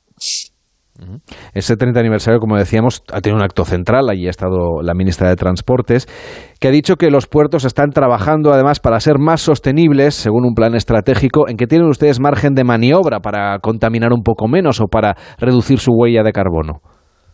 Bueno, tenemos efectivamente, tenemos un marco estratégico recientemente aprobado y ponemos en pie de igualdad la dimensión ambiental, también la social, junto a la ya tradicional dimensión económica de, de los puertos. En el ámbito efectivamente ambiental, nosotros tenemos una labor que hacer dentro de lo que es la zona de servicio de los puertos, agua, y tierra, ¿no? también aire, ¿no? en el entorno próximo de los puertos y también tenemos una labor muy importante como contribuidores, como palancas hacia lo que es la transición energética y la descarbonización en general de la economía, porque somos un, un lugar donde se concentra por un lado un esfuerzo ya muy importante por parte de las navieras para ir utilizando energías limpias, tanto para conectarse eh, por tomas eléctricas, sino también fundamentalmente para cambiar el combustible marino tradicional.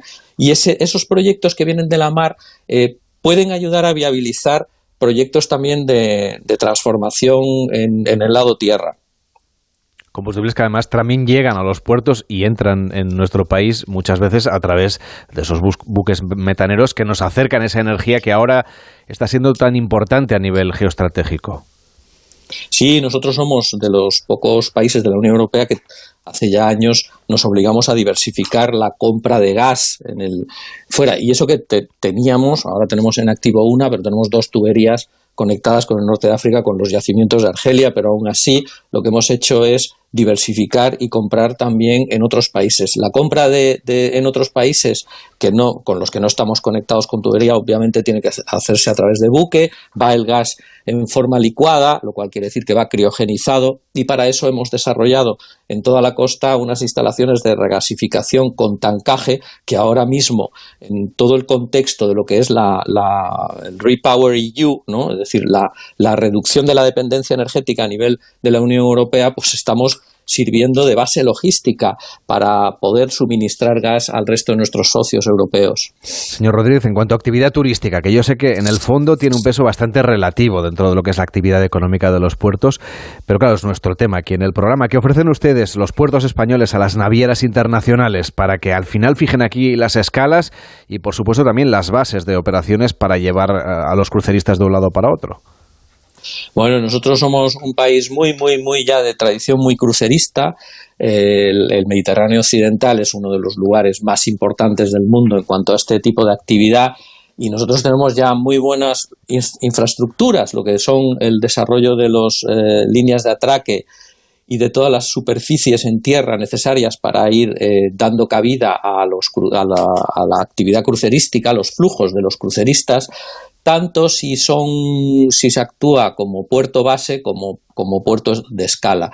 Tenemos además unas regiones eh, muy complementarias, por ejemplo, ahora que estamos entrando en el Mediterráneo, pues hay una reducción de actividad crucerística en el Mediterráneo occidental, pero a cambio hay una, un incremento como temporada alta en, en, el, en el área de Canarias, es decir, que se, se complementan muy bien las eh, regiones o las áreas marítimas que tenemos para, para los cruceros. Y la verdad es que está, la actividad crucerística está recuperándose muy, muy, muy rápidamente. Esperamos empatar con el récord que tuvimos de casi 11 millones de cruceristas en el año 2019, pues el año que viene, básicamente. Como decíamos, además, Puertos del Estado lo que hace es aunar a los puertos que luego en realidad cada uno de ellos compite con el de al lado o con el de la otra punta de, la península. ¿Cómo, ¿Cómo, es esa convivencia entre puertos que se alían para unas cosas, pero en el fondo también están compitiendo para ser ellos quienes atraigan a los cruceristas, a los grandes buques metaneros, a las instalaciones de distribución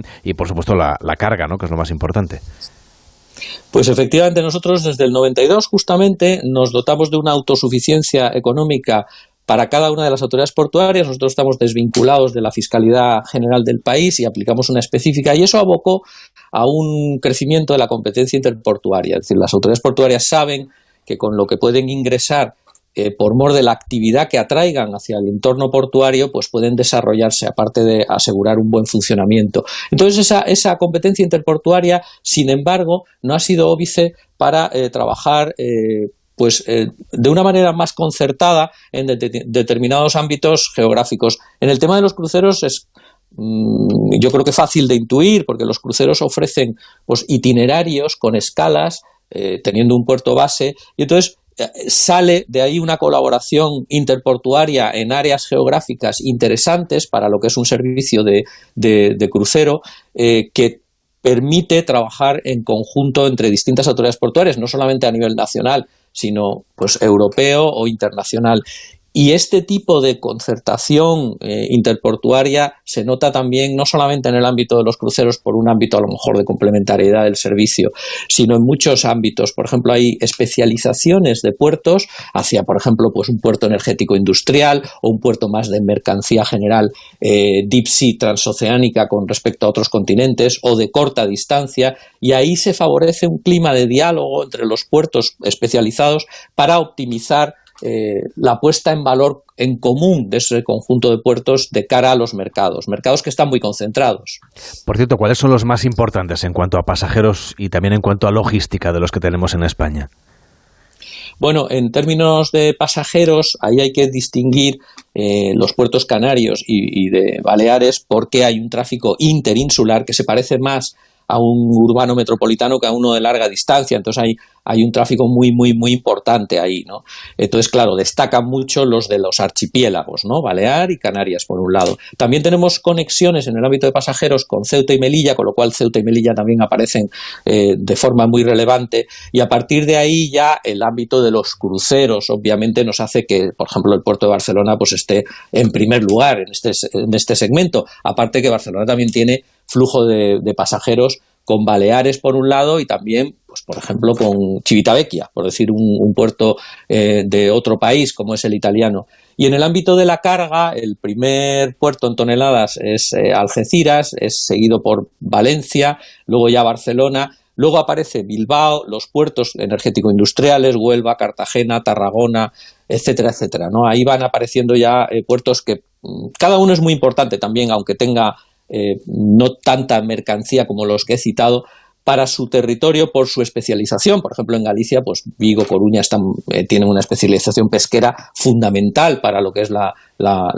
ese tipo de actividad. Y muchos de ellos tienen también náutica deportiva que lo que hace es eh, realzar y poner en valor las localidades de las ciudades portuarias en el ámbito ese de la, de la náutica deportiva, muy importante también en nuestro país. Desde luego, muy importante para el turismo. Lo que sí que nos haría mucho más competitivos, y ustedes lo piden, es que esa red ferroviaria que tenemos eh, en tierra firme estuviese mejor conectado con nuestros puertos y por lo tanto que aquello que llega por mar rápidamente pudiese subirse a un ferrocarril que luego lo distribuyera no solamente por toda España, sino de aquí lanzarlo a Europa y al mundo. Eh, no estamos utilizando suficientemente bien eh, la red que tenemos, por ejemplo, de alta velocidad en España, además de que nos faltan ¿eh? tramos como el corredor mediterráneo.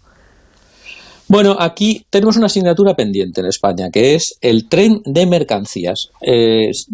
nosotros hemos sido primer país del mundo hasta hace unos 8 o 10 años en que nos adelantó China en desarrollo de alta velocidad, muy dirigida o muy orientada al transporte de pasajeros, de viajeros, pero no hemos estado al mismo nivel, ni mucho menos, en el desarrollo de lo que es el ferrocarril de mercancías. Algo que también ocurre en el resto de países europeos. Nosotros, la cuota ferroviaria en el transporte interior de mercancías en la Unión Europea está eh, a la baja. Es decir, que, no, termina de, lanzarse un plan que recupere el ferrocarril para las mercancías.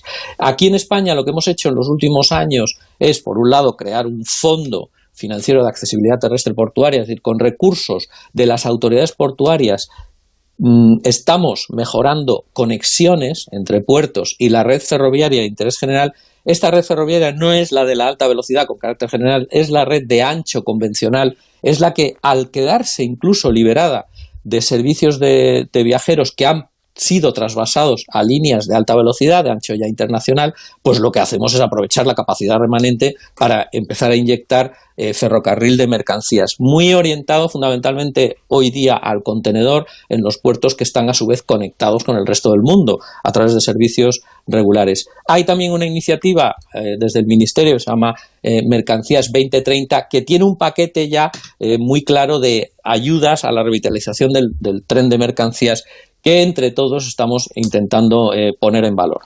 Álvaro Rodríguez, presidente de Puertos del Estado, gracias por acompañarnos en Gente Viajera y hasta la próxima. Buenas tardes. Buenas tardes, un placer. Hacemos una pausa y a la vuelta nos vamos a Balonia a disfrutar de la Navidad con Lorena Pérez Mansillas. Gente Viajera, sábados y domingos a las 12 del mediodía, con Carlas Lamelo. Nuestro sueño era revolucionar el sistema alimentario para hacerlo más sostenible y eficiente, y lo estamos haciendo. Somos de la generación de los que sueñan y hacen. Con los fondos de la Unión Europea, miles de sueños como el de Aura, de Groots Hydroponics se están haciendo realidad. Entra en plan de recuperación.gov.es y haz el tuyo posible. Gobierno de España. Entonces, ¿con la alarma nos podemos quedar tranquilos aunque solo vengamos de vacaciones? Eso es, aunque sea una segunda vivienda. Si se detecta cualquier cosa, nosotros recibimos las señales y las imágenes. Y sobre todo, la policía también podría comprobarlas incluso desalojar la casa. Y con la app puedes ver tu casa cuando quieras. Y si es necesario, viene un vigilante a ver si está todo bien. Protege tu hogar frente a robos y ocupaciones con la alarma de Securitas Direct. Llama ahora al 900-272-272. Las buenas historias se cuentan al oído. Es el totorreína de, de la mafia gallega. Bruto, cerrado, desconfiado, impulsivo, violento era muy indeseable. Y si no se dedicase a la coca, seguramente seguiría siendo un cabronazo, porque era su forma de ser. Lo que menos me imaginaba yo es que podría estar haciendo descargas de cocaína de un volumen tan grande. Señoría, yo no puedo vivir sin esto. Es que necesito descargar adrenalina, necesito que la policía me pise los talones. Carlines. Descarga la aplicación y escucha todo su catálogo por 4,99 euros al mes o 39,99 al año. Tienes 15 días de suscripción gratis. ¿Tu hijo saca malas notas? ¿Se despista con facilidad? Prueba con The Memory Studio. The Memory contiene vitamina B5 que contribuye al rendimiento intelectual normal. Para exámenes, The Memory Studio, de Pharma OTC. Ven a la comarca Gudar Jabalambre en Teruel y disfruta de lo lindo por la nieve, por la trufa, el jamón, por los pueblos más bonitos, sus senderos y patrimonio. Comarca Gudar Jabalambre. Aquí tocamos las estrellas. Las noticias recientes nos dan pocas alegrías. Aún así, debemos disfrutar de la vida. ¿Ansiomet te puede ayudar? Ansiomet con Crocus Atibus mantiene tu ánimo positivo. Ansiomet de Pharma OTC. ¿Estás preocupado por tu colesterol? Toma citesterol. Una cápsula al día de citesterol con berberis ayuda a mantener los niveles normales de colesterol. Recuerda, citesterol. Consulta a tu farmacéutico o dietista. ¿Tiene tu empresa una iniciativa de voluntariado o quiere participar en un proyecto de acción social? Forética, en colaboración con A3 Media, organiza Give and Gain, la Semana de la Acción Social y el voluntariado de la empresa. Del 12 al 20 de diciembre, entra en forética.org e inscríbete. La oportunidad de mejorar la calidad de vida de las personas en tus manos. Únete. Con el frío, los huesos me avisan de que voy cumpliendo años. Toma Flexion Articulaciones. Flexion con manganeso contribuye a mantener los huesos en condiciones normales. Flexion Articulaciones, de Pharma OTC. En Onda Cero, Gente Viajera, Carlas Lamelo.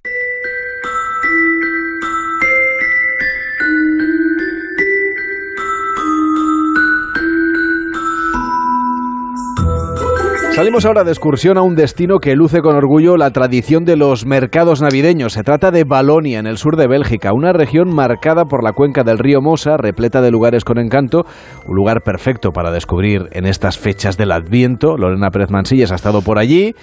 Así que, Lorena, cuéntanos, eh, dices que hay un mercado navideño prácticamente en cada población. ¿Cuáles son los que tú has podido visitar? Pues mira, los de Lieja, Durbuy, la abadía de Maredsú y Namur, la capital de Balonia. ¿Tienen alguna cosa así en común? O, o cuéntanos cómo, por qué son diferentes de los que tenemos aquí en España. A ver, mi referencia es Madrid, no es por ser centralista, sino porque es el que yo conozco de la Plaza Mayor, Me el que, más, con- el que más conozco. Eh, entonces, si estáis pensando en mercados navideños repletos de gente con gorros de Papá Noel o con pelucas de colores o con caretas o con artículos de broma, No hay. pues no, pues no. El- al menos en estos cuatro mercados na- navideños que, que hemos mencionado. He de decir que me ha sorprendido también que me esperaba villancicos y, y música navideña y en algunos de esos mercados había pues pop, rock, música, pues eso, de, de los 80, de los 90 y, y latina, o sea, Bisbal, Ricky Martin, no sé, era una mezcla Ricky un poco, Martin en, en un el poco llamativa. Bélgica, Te lo nevando. prometo, te lo prometo. Qué exótico. Sí, muy exótico todo, pero bueno. También hay mercadillos con ambientación musical navideña, que es lo que más ilusión me hacía. Hacer una incursión por los mercados navideños de Balonia es fundamentalmente hacer un viaje por los productos de sus artesanos, pues bisutería, carteras, jabones. También es acercarte a la figura de San Nicolás, que ya sabes que, digamos, es el Papá Noel de, allí, cuyo día ha sido el 6 de diciembre. Pero sobre todo es un viaje placentero por su gastronomía. Y aviso que os va a entrar mucha hambre hasta ahora porque gofres, quesos de herbe, el jamón de las Ardenas, el paté de gomme, los espéculos, que son esas tradicionales galletas navideñas belgas que se hacen con especias, con canela, con jengibre, con nuez moscada, las cervezas, los chocolates belgas, ¡ah! una auténtica oda gastronómica. Y todo al aire libre. Ah, está claro, muy bien. No, no sé si es el mercadillo de la Navidad o el de... En fin, luego hay que ponerse a dieta antes de la Navidad propiamente. Oye, con el- el- las temperaturas que tienen por allí, con los termómetros que están casi por los suelos, supongo que el vino caliente debe ser pues todo un reconstituyente, ¿no? Tú nos has contado antes que ya lo has tomado. Es la especialidad Sí, de los sí, mercadillos navideños. Lo es, lo es. Es un recurso indispensable para coger temperatura. Se agradece mucho realmente el momento en el que tomas en la mano ese vaso de vino caliente, humeante, sientes el placer del calor en las yemas, en la palma de la mano y mientras la nariz se va llenando también con los matices de las almendras del amaretto y las especias con que preparan este vino. ¿Lo hay tinto o hay blanco? A mí me ha gustado más el blanco, que era un poquito menos dulce. Mm, pero bueno, yo te propongo, lo que cojamos nuestro vino caliente y Venga. brindemos diciendo ¡Santé!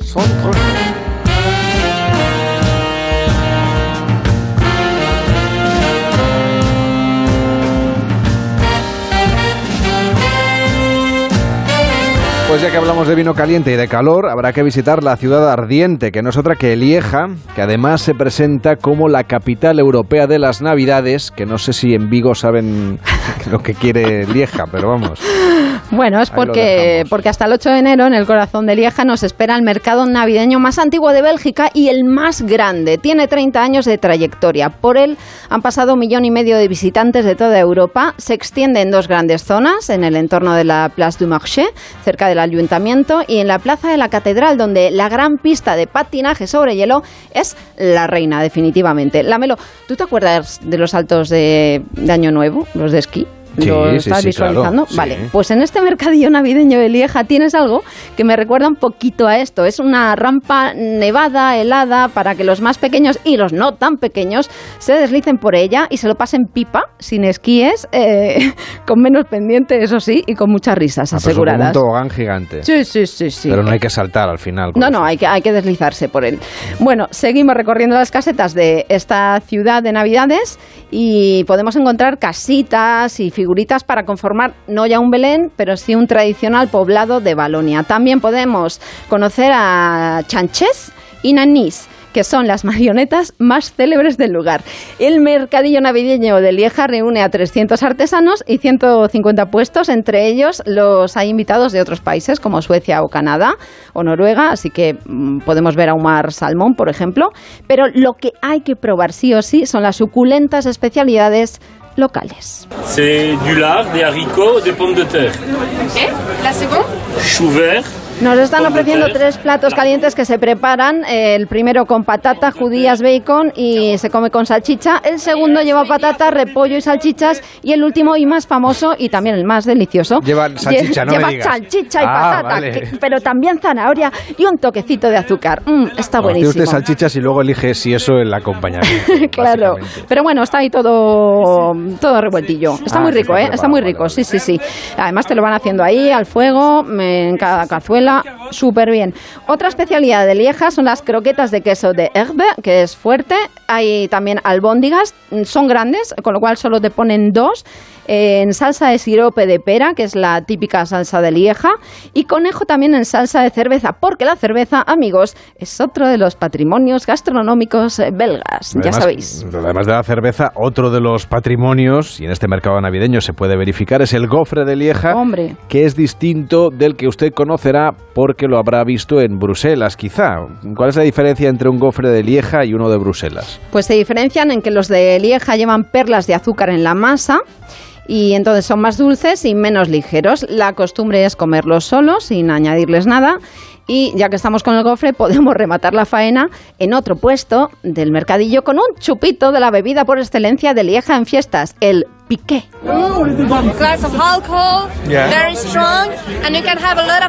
Es fuerte porque es un aguardiente de enebro, o sea que te va a entonar y, y hoy ofrece un amplio abanico de sabores tan originales como el sabor de cactus. Oye, antes de irnos de Lieja, recordemos que la estación de tren lleva la firma de Santiago Calatrava, o sea que se va usted a sentir como en casa. Pero bueno, del mercado más grande y longevo de Balonia al de la ciudad más pequeña del mundo, a Durbuy, a menos de 50 kilómetros de Lieja. Yo, mira, con esta paz me quedaría a vivir allí las Navidades, la Melo, porque es una ciudad preciosa, es encantadora, tiene calles adoquinadas, casas de piedra, está a los pies de una enorme roca llamada Peñasco del Anticlinal, que es estudiado por muchos geólogos de todo el mundo. Durbuy es una ciudad por la que discurren las aguas tranquilas del río Urte, que es el que estamos escuchando, a cuya orilla se levanta la estampa idílica de un castillo. Realmente es de cuento este lugar. La serenidad de las primeras horas de la mañana, que es este silencio solo roto por el agua, contrasta con la vida nocturna del mercadillo navideño.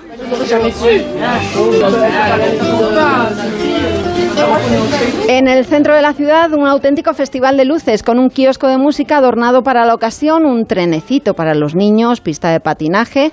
Bueno, caminando poco a poco a través del mercado descubrimos un puesto de mazapanes artesanales rellenos de sabores increíbles. Pistacho, ron con pasas, fresa, coco, espéculos, hay de todo. Fresas, de verdad, de todo. Seguimos adelante y llegamos a una carpa donde se concentra la marcha nocturna y vaya marcha y vaya alegría la melo que parecen todos ibéricos en lugar de belgas. Volvemos los pasos atrás al núcleo central de la Navidad en Durbuy y amablemente los mercaderes nos ofrecen degustar sus delicias. Entre narices de gante, que allí se llaman cuberdon, Stefan está cocinando una de las especialidades dulces de la Navidad en Balonia. ¿Cuál será? Estoy haciendo nueces con caramelo. Son nueces con agua y azúcar y las remuevo y remuevo una y otra vez hasta que se queden así. Es muy adictivo. Esto que estoy haciendo se llama susu y se vende bien.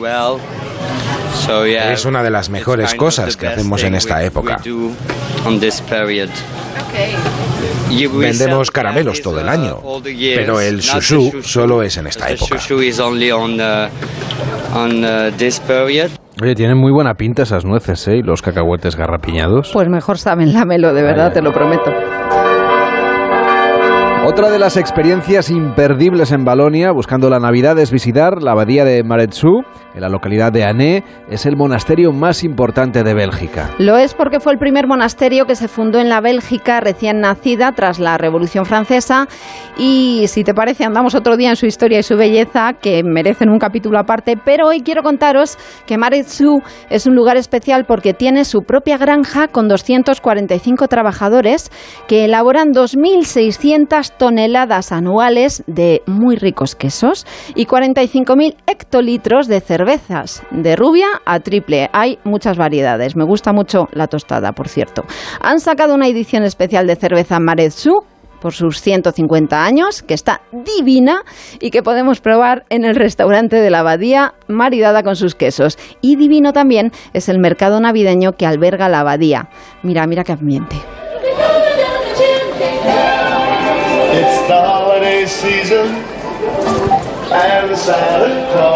Es un mercado recoleto, es coqueto. Allí se concentran fundamentalmente artesanos y productores locales de la zona, como Francine y su marido.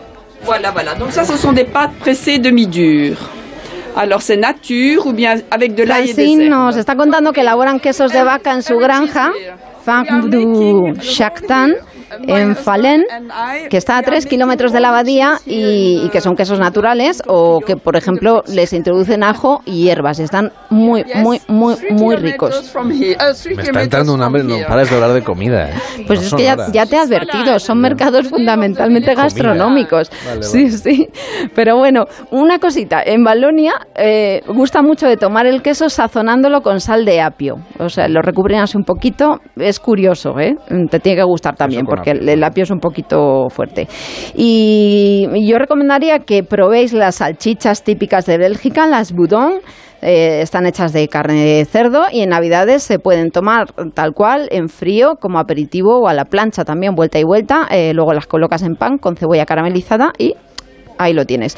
Las hay blancas que están elaboradas con leche y de ahí viene su color o las hay oscuras que llevan más sangre, son como morcilla, digamos, y, en mercados navideños como este las encontramos de sabores sorprendentes, de queso de maretsu, de espéculos, que son galletas, ya lo hemos dicho antes, de sirope de lieja, de uva, de manzana, mm, en fin, muchísimos sabores mm, para gusto los colores. Este productor venido de la localidad de Dinant y trabajador de la quesería de Maretsu nos desvela cuáles son las salchichas más vendidas en su puesto. Je viens de, de Dinan et je travaille ici à la fromagerie de Maretsu. Which one is the best seller? Traditionnel Maretsu. et Nos está contando que la blanca con queso de Maretsu, la tradicional oscura, oscura y la de mandarina también tiene mucho éxito entre el público. Sí, sí, una morcilla con mandarina. ¿Cómo Salchicha te rellena de galleta con Sí, sí. leche. Una buena combinación. Está riquísimo, de verdad, la melo. Es gloria para el paladar. Es, es que no sabes si te estás comiendo un chocolate o, o una morcilla. Buenísimo, es un contraste mm, que hay que experimentar. Eh, en fin, eh, como también es eh, imprescindible nuestra última, nuestra penúltima visita en este recorrido, la capital de Balonia, Namur, que se viste de Navidad con un pequeño mercadillo en el que, por cierto, la pista de hielo no es de hielo porque la han querido hacer sostenible.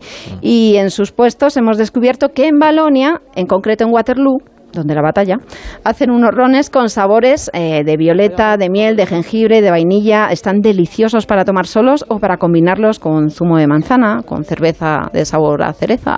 Pues todo con sabores, lámelo. Namur tiene además una ciudadela de gran interés. Napoleón la, apoderó, la apodó perdón, como la termitera de Europa por su entramado de túneles, que también supongo habrás visitado. Sí, sí, los hemos visitado y te lo contaré en otra aventura, pero te quiero decir ahora que en las entrañas de esta ciudadela maceran los perfumes de Guy Delforge. Es eh, un perfumista local desde 1990 cuyo atelier en tan particular emplazamiento pues merece una visita por Navidad para aprender a diferenciar las fragancias y conocer los secretos de la composición de un perfume, además de disfrutar del patrimonio de la ciudadela, por supuesto. Escuchamos a Veronique, que es representante de la perfumería Guy. Tenemos una temperatura constante en las galerías subterráneas. Es algo muy importante para preservar los aceites esenciales y para los perfumes, que tienen que madurar de tres a seis meses en alcohol. Y la ciudadela era un lugar muy adecuado para la exportación y para vender los productos incluso en Bélgica, porque estos perfumes no se encuentran en ninguna tienda. Él quería preservar una exclusividad. Estos son perfumes de Namur, de aquí. La gente viene aquí a tener algo diferente. Pues ya sabes dónde encontrar un regalo exclusivo, lámelo. Eh, lo apunto, pero me queda un poco lejos, pero bueno. Bueno. Ahí voy apuntando. Bueno, además te va a gustar porque para acceder a la ciudadela eh, se puede ir a, a través de un teleférico que nos ofrece una, una espléndida panorámica de todo Namur, de toda la ciudad, con la confluencia de los ríos Mosa y Sambre. Y luego podemos descender a pie y reunirnos con uno de los guías oficiales de la ciudad que además sea Cytologist. ¿Qué es esto de Cytologist? Pues un verdadero experto en cervezas. The name of the beer that you will taste just right now is uh, Lupulus hibernatus. Se llama Kevin y con él, ya estáis escuchando, aprendemos a catar la cerveza de Navidad belga, que es oscura, es especiada.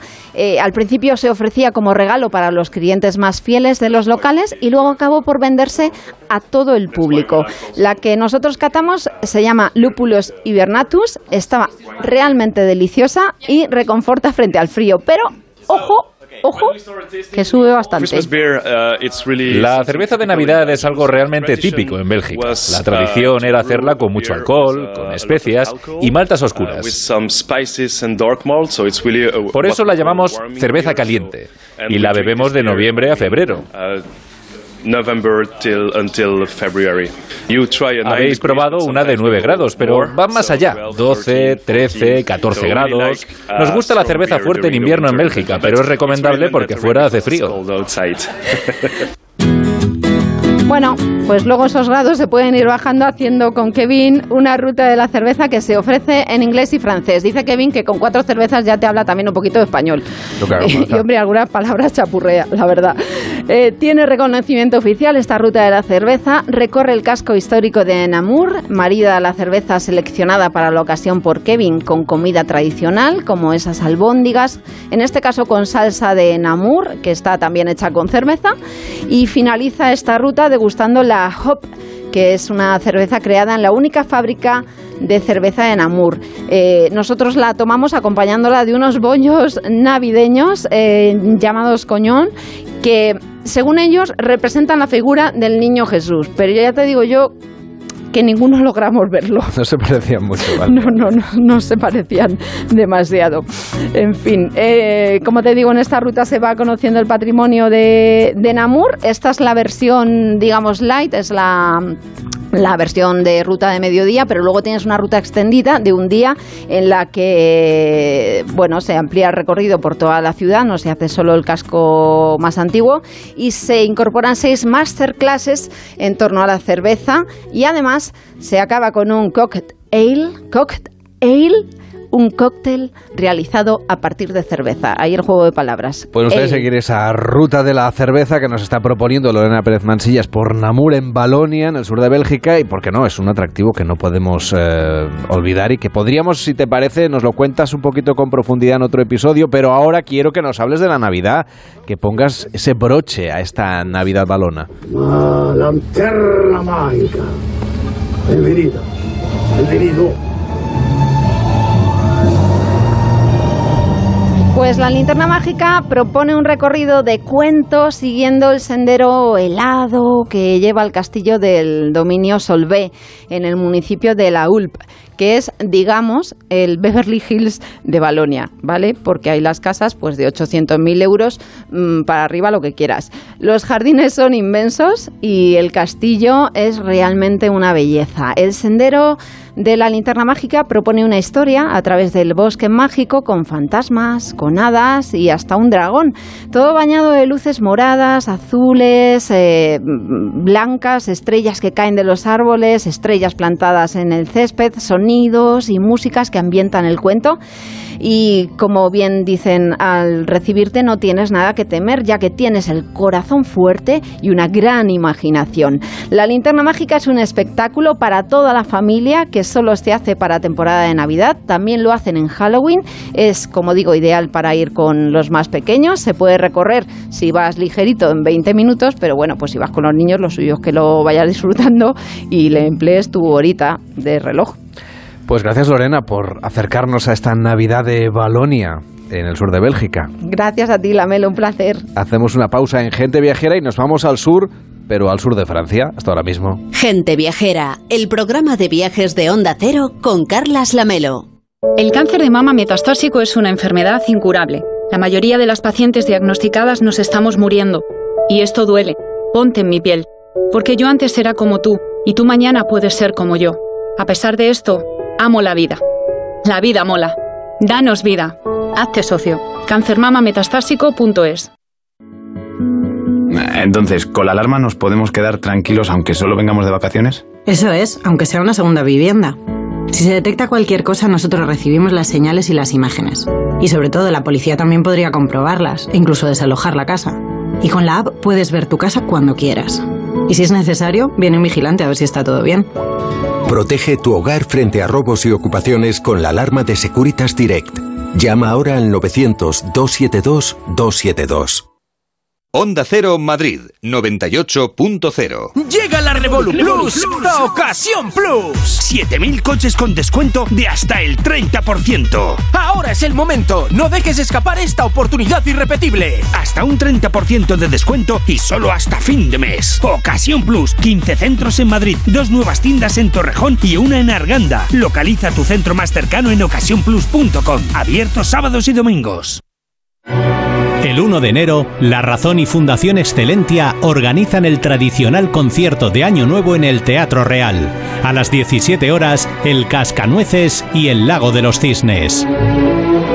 A las 20 horas, los valses y polcas de la familia Strauss para un concierto de Año Nuevo en un entorno único. Venta de entradas en las taquillas del Teatro Real y en fundacionexcelentia.org. Recuerda, 1 de enero, concierto de Año Nuevo en el Teatro Real. Credibilidad, pluralidad, rigor y cercanía. Esa es la fuerza de nuestra radio, la fuerza que nos ha hecho crecer en 2022. Carlos Alsina cierra el año con su mejor dato histórico anual. 1.400.000 personas se informan y se divierten cada mañana con más de uno. Gracias por creer en la fuerza de la radio. Gracias por creer en Onda Cero. Tu radio. Como el perro y el gato. Amor por los animales. Que sigamos intentando, dentro de las posibilidades, ayudar a los animales que tienen que vivir en su entorno, del que parten. Dejemos la vida salvaje tranquila. El mundo animal y sus curiosidades. La foca no tiene ni orejas ni bigotes largos. No, y el león sí. El león marino sí. Pues son vamos principalmente vegetarianos, aunque también hay veces que les da por comernos insectos y pequeñas presas. Como el perro y el gato. Con Carlos Rodríguez. Sábados a las 3 de la tarde. Domingos a las 2 y media. Y siempre que quieras, en la app y en la web de Onda Cero. Patrocinado por Menforsan, los especialistas en cuidados, higiene y cosmética natural para las mascotas. Te mereces esta radio. Onda Cero, tu radio.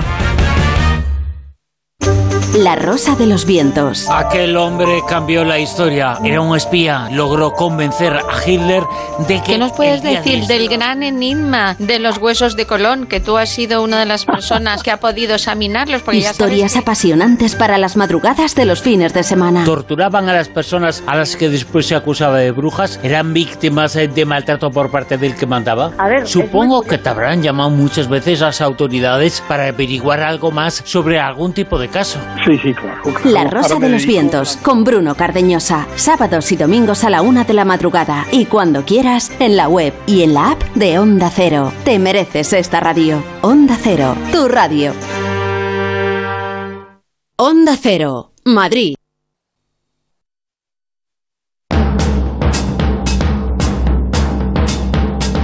Gente Viajera, sábados y domingos a las 12 del mediodía, con Carlas Lamelo.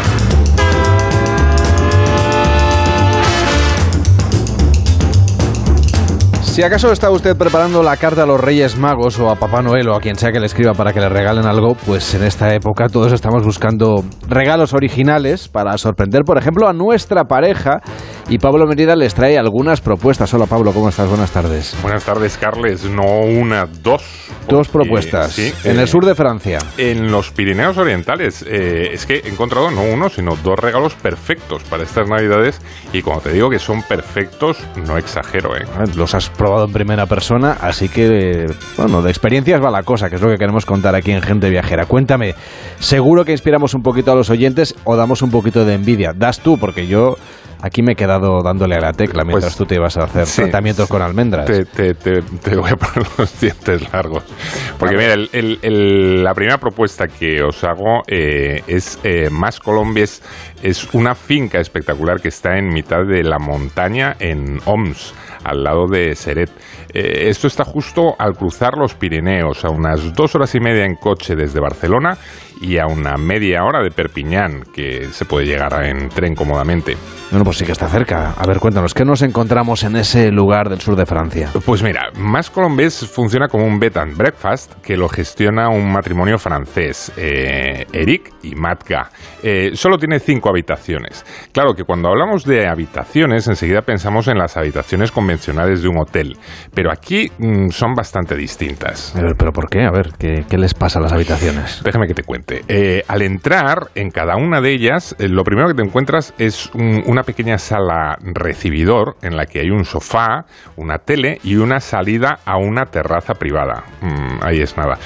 Eh, luego pasas al dormitorio y allí, claro, te espera una cama de matrimonio enorme y comodísima. Y eh, todo con detalles que ha hecho el propio Eric, eh, bueno, que es un manitas y ha ido montando ahí, bueno, pues desde las mesillas, to- todo lo que te imagines. Eh, todas las habitaciones dan al exterior, desde donde puedes ver los Pirineos, y están situadas en distintos rincones de la masía para que queden apartadas unas de las otras. Es decir, ahí tienes intimidad a tope. Y aparte, cada habitación cuenta con su propio baño. La mayoría de ellas dispone de una bañera de diseño, además de la ducha. Y por ejemplo, en la que yo pasé la noche, yo fui muy afortunado, eh, todo hay que decirlo, había un mega jacuzzi en el que casi podías hacer un largo nadando. Claro, lo probaste, ¿no? Eh, eh, no, pero no probé Vaya. el de la habitación, porque eh, resulta que hay otro en el exterior, eh, ¿vale? Con agua caliente, y entonces eh, puedes ir al jacuzzi mientras estás viendo las montañas que tienes ahí delante. Bueno, es una experiencia increíble. Eh, desde Más Colombias puedes hacer un montón de excursiones, pero también te digo que si te quedas ahí, estás divinamente, en plena naturaleza, en silencio, con un aire de esos que te limpian los pulmones. Eh, el establecimiento te ofrece además la posibilidad de cenar y desayunar en, allí mismo. ¿eh? Todo lo cocina Matka, que te aseguro es una cocinera de primera. Todos sus platos los cocina con productos de temporada locales y yo degusté una cena increíble, unas albóndigas inolvidables. Pero con el desayuno casi me caigo de espaldas, rebosante de bollería casera que también elabora ella mm, a lo largo además de, de- de días. ¿eh? Lo, lo va preparando con muchísimo esmero. Desde luego, Carles, si le regalas un fin de semana en Más Colombes a tu pareja, triunfas seguro, Ah. porque es uno de estos sitios que están montados con un gusto exquisito y que te hace sentir de verdadero lujo. Casi le voy a pedir a mi mujer que me lo regale ella a mí. Tal- Tal como lo estás planteando. A ver, me lo apunto. Más Colombes, lo pondré en la carta para los Reyes Magos. Eso sería un regalo, por ejemplo, no sé, para reconquistar a la pareja, para una reconciliación, para... Eh, yo creo que te vale para todo. Te vale para todo, Carles, porque eh, eso sí, con prudencia, ¿eh? porque a la pareja que te lleves a Más Colombias se va a enamorar de ti y mucho. Así que ojito, porque después de pasar allí un fin de semana no te la vas a poder quitar de encima. Bueno, me decías que te has encontrado un segundo destino para pedirle a los Reyes Magos o para regalar estas Navidades si usted tiene así un compromiso especial. Para un compromiso especial, que estés ahí, que, que te... Para regalarse mismo, Romántico, que esté romántico. No. Eh, bueno, el- la segunda opción está muy cerca. ¿eh? Lo que pasa es que en lugar de la montaña, esta vez nos vamos hacia la costa, a una localidad encantadora que se llama Bañuls-sur-Mer. Y, ¿Y allí qué tenemos? Bueno, aquí tenemos una cosa estupenda, que es el Hotel Coté Taloso. Eh, esto es un hotel, un hotel grande, ¿eh? de 83 habitaciones. No tiene nada que ver con más Colombes. Eh, aquí ya es eh, un, un- un, digamos, un lo- establecimiento como más convencional. Eh, eh, eso sí, casi todas las habitaciones están mm, orientadas con vistas a la bahía y es realmente eh, bonito. Tiene la peculiaridad de que ofrecen tratamientos de talasoterapia. De hecho, su responsable es la doctora María Pérez Ciscar, que es un encanto de mujer, toda una eminencia en la búsqueda de los beneficios que el agua del mar puede aportar a nuestro organismo. Ella misma te puede orientar para que durante tu estancia disfrutes de los tratamientos que eh, te puedan convenir más. Y tú te hiciste claro alguno, ¿no? Sí, mira, yo aproveché, aproveché, eh, dije, bueno, a ver qué, qué podemos hacer. Y primero, eh, un masaje con aceite de almendras dulces. Increíble. Y luego un baño hidromasaje con magnesio marino. Ah, ¿y cómo te quedaste? Pues mira, a la vista está, eh, ¿no. Carles? He hecho un brazo de mar. Eh, no, en serio, te, te quedas nuevo. Los tratamientos los haces en un ala del hotel donde están las cabinas de masaje hidromasaje atendidas por profesionales experimentados. Todo está supervisado por personal que sabe extraer el máximo beneficio de los elementos marinos y que te mm, puedes hacer cualquier cosa que no te, te vaya a caer mal. Y aparte, el hotel cuenta con una inmensa piscina climatizada de agua salada, donde después de los tratamientos, pues bueno, puedes seguir relajándote. Ahí hay unos chorretes que, que tú vas eh, probando. La verdad es que es muy agradable. Vamos, que si no acabas la tarde relajado al máximo, es que lo tuyo ya no tiene arreglo. Y ya para cerrar el plan, ¿te quedaste a cenar en el mismo hotel? Puedes hacerlo, ¿eh? porque tiene un restaurante con terraza en la parte alta del hotel que es eh, muy moderno, muy original y además con unas vistas mm, espectaculares. Y me consta que cocinan muy bien. Pero resulta que me habían hablado también de un local que hay en el Paseo Marítimo de Bañul-sur-Mer y quise ir a conocerlo. Está a unos 10 minutos andando del hotel, está muy cerca, eh, eh, porque la localidad es muy pequeñita, te la puedes recorrer mm, a pie fácilmente. Este restaurante se llama Le Fanal y lo regenta el chef eh, Pascal Bourrel, eh, que cuenta con una estrella Michelin. Se trata de un local muy pequeño, puesto con muy buen gusto y en el que te atienden de maravilla. La verdad es que perdí la cuenta de la cantidad de platos que llegué a probar y cada uno de ellos maridado a la perfección con una copa de vino diferente. Creo que fue una de las cenas más maravillosas de mi vida. Todos los platos, todos los detalles, todo, absolutamente todo me pareció estupendo. Pues venga, para apuntar alguna propuesta de esta experiencia, algún plato que te llamara especialmente la atención. No sabría decirte, ¿eh? pero te, te contaré que, por ejemplo, me mucho una cosa que hacen después del plato principal y antes del postre. Ellos lo denominan les pastourage. No, les pâturages. Bueno, es que mi francés es una pena, la verdad. El caso es que eh, de pronto aparece Marie, que es la mujer de Pascal, con un carro de madera antiguo repleto de quesos.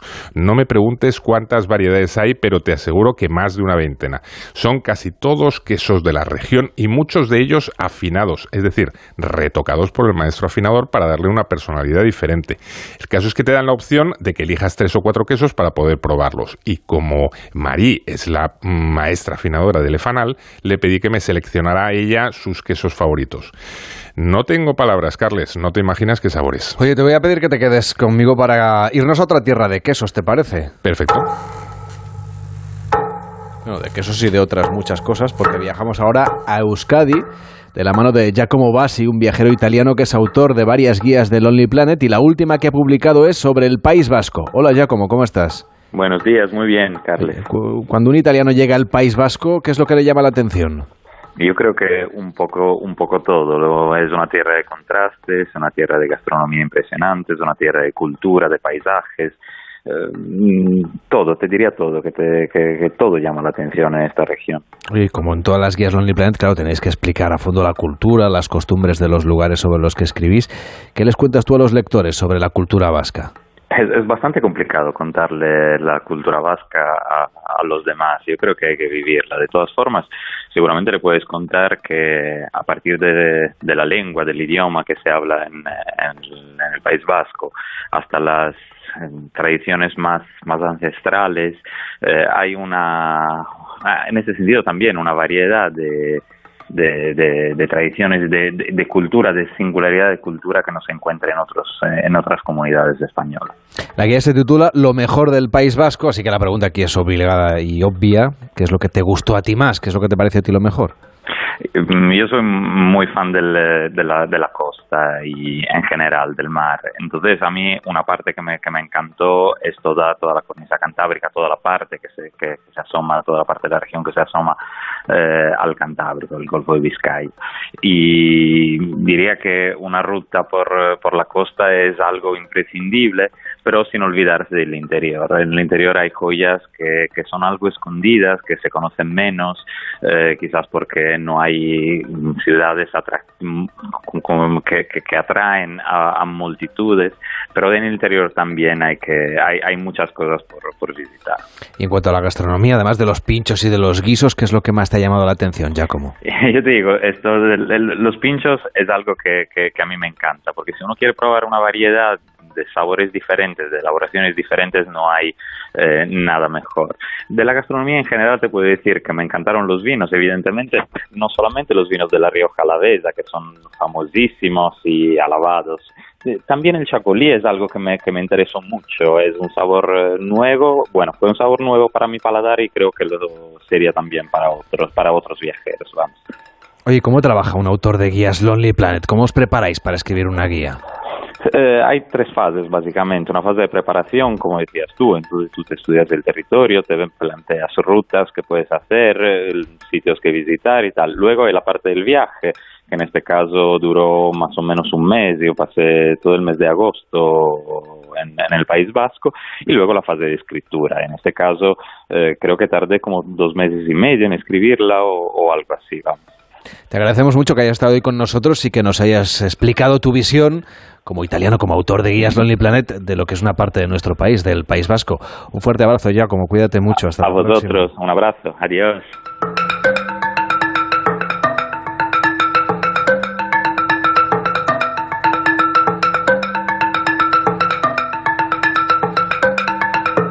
En Onda Cero, Gente Viajera, Carlas Lamelo. Mañana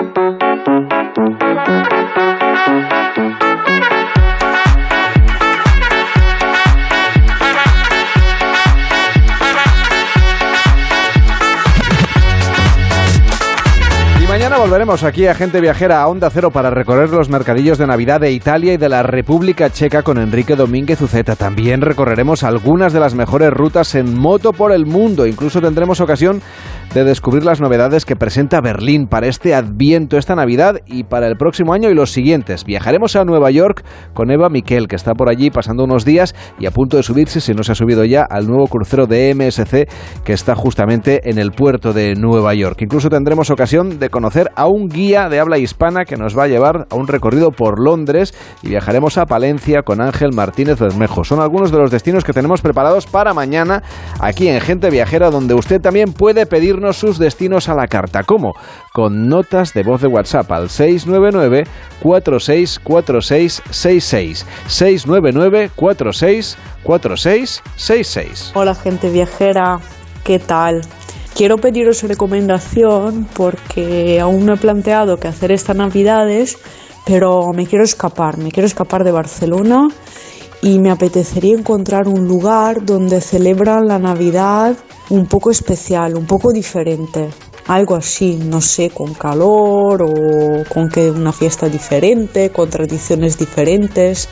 Bueno, seguro que vosotros lo tenéis controlado. A ver qué me recomendáis. Gracias. Vamos a buscar entonces unas navidades cálidas en el 699-464666, el WhatsApp de Gente Viajera.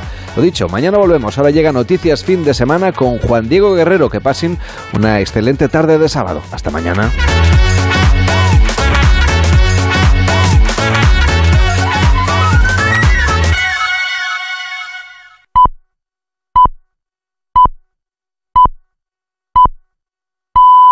Son las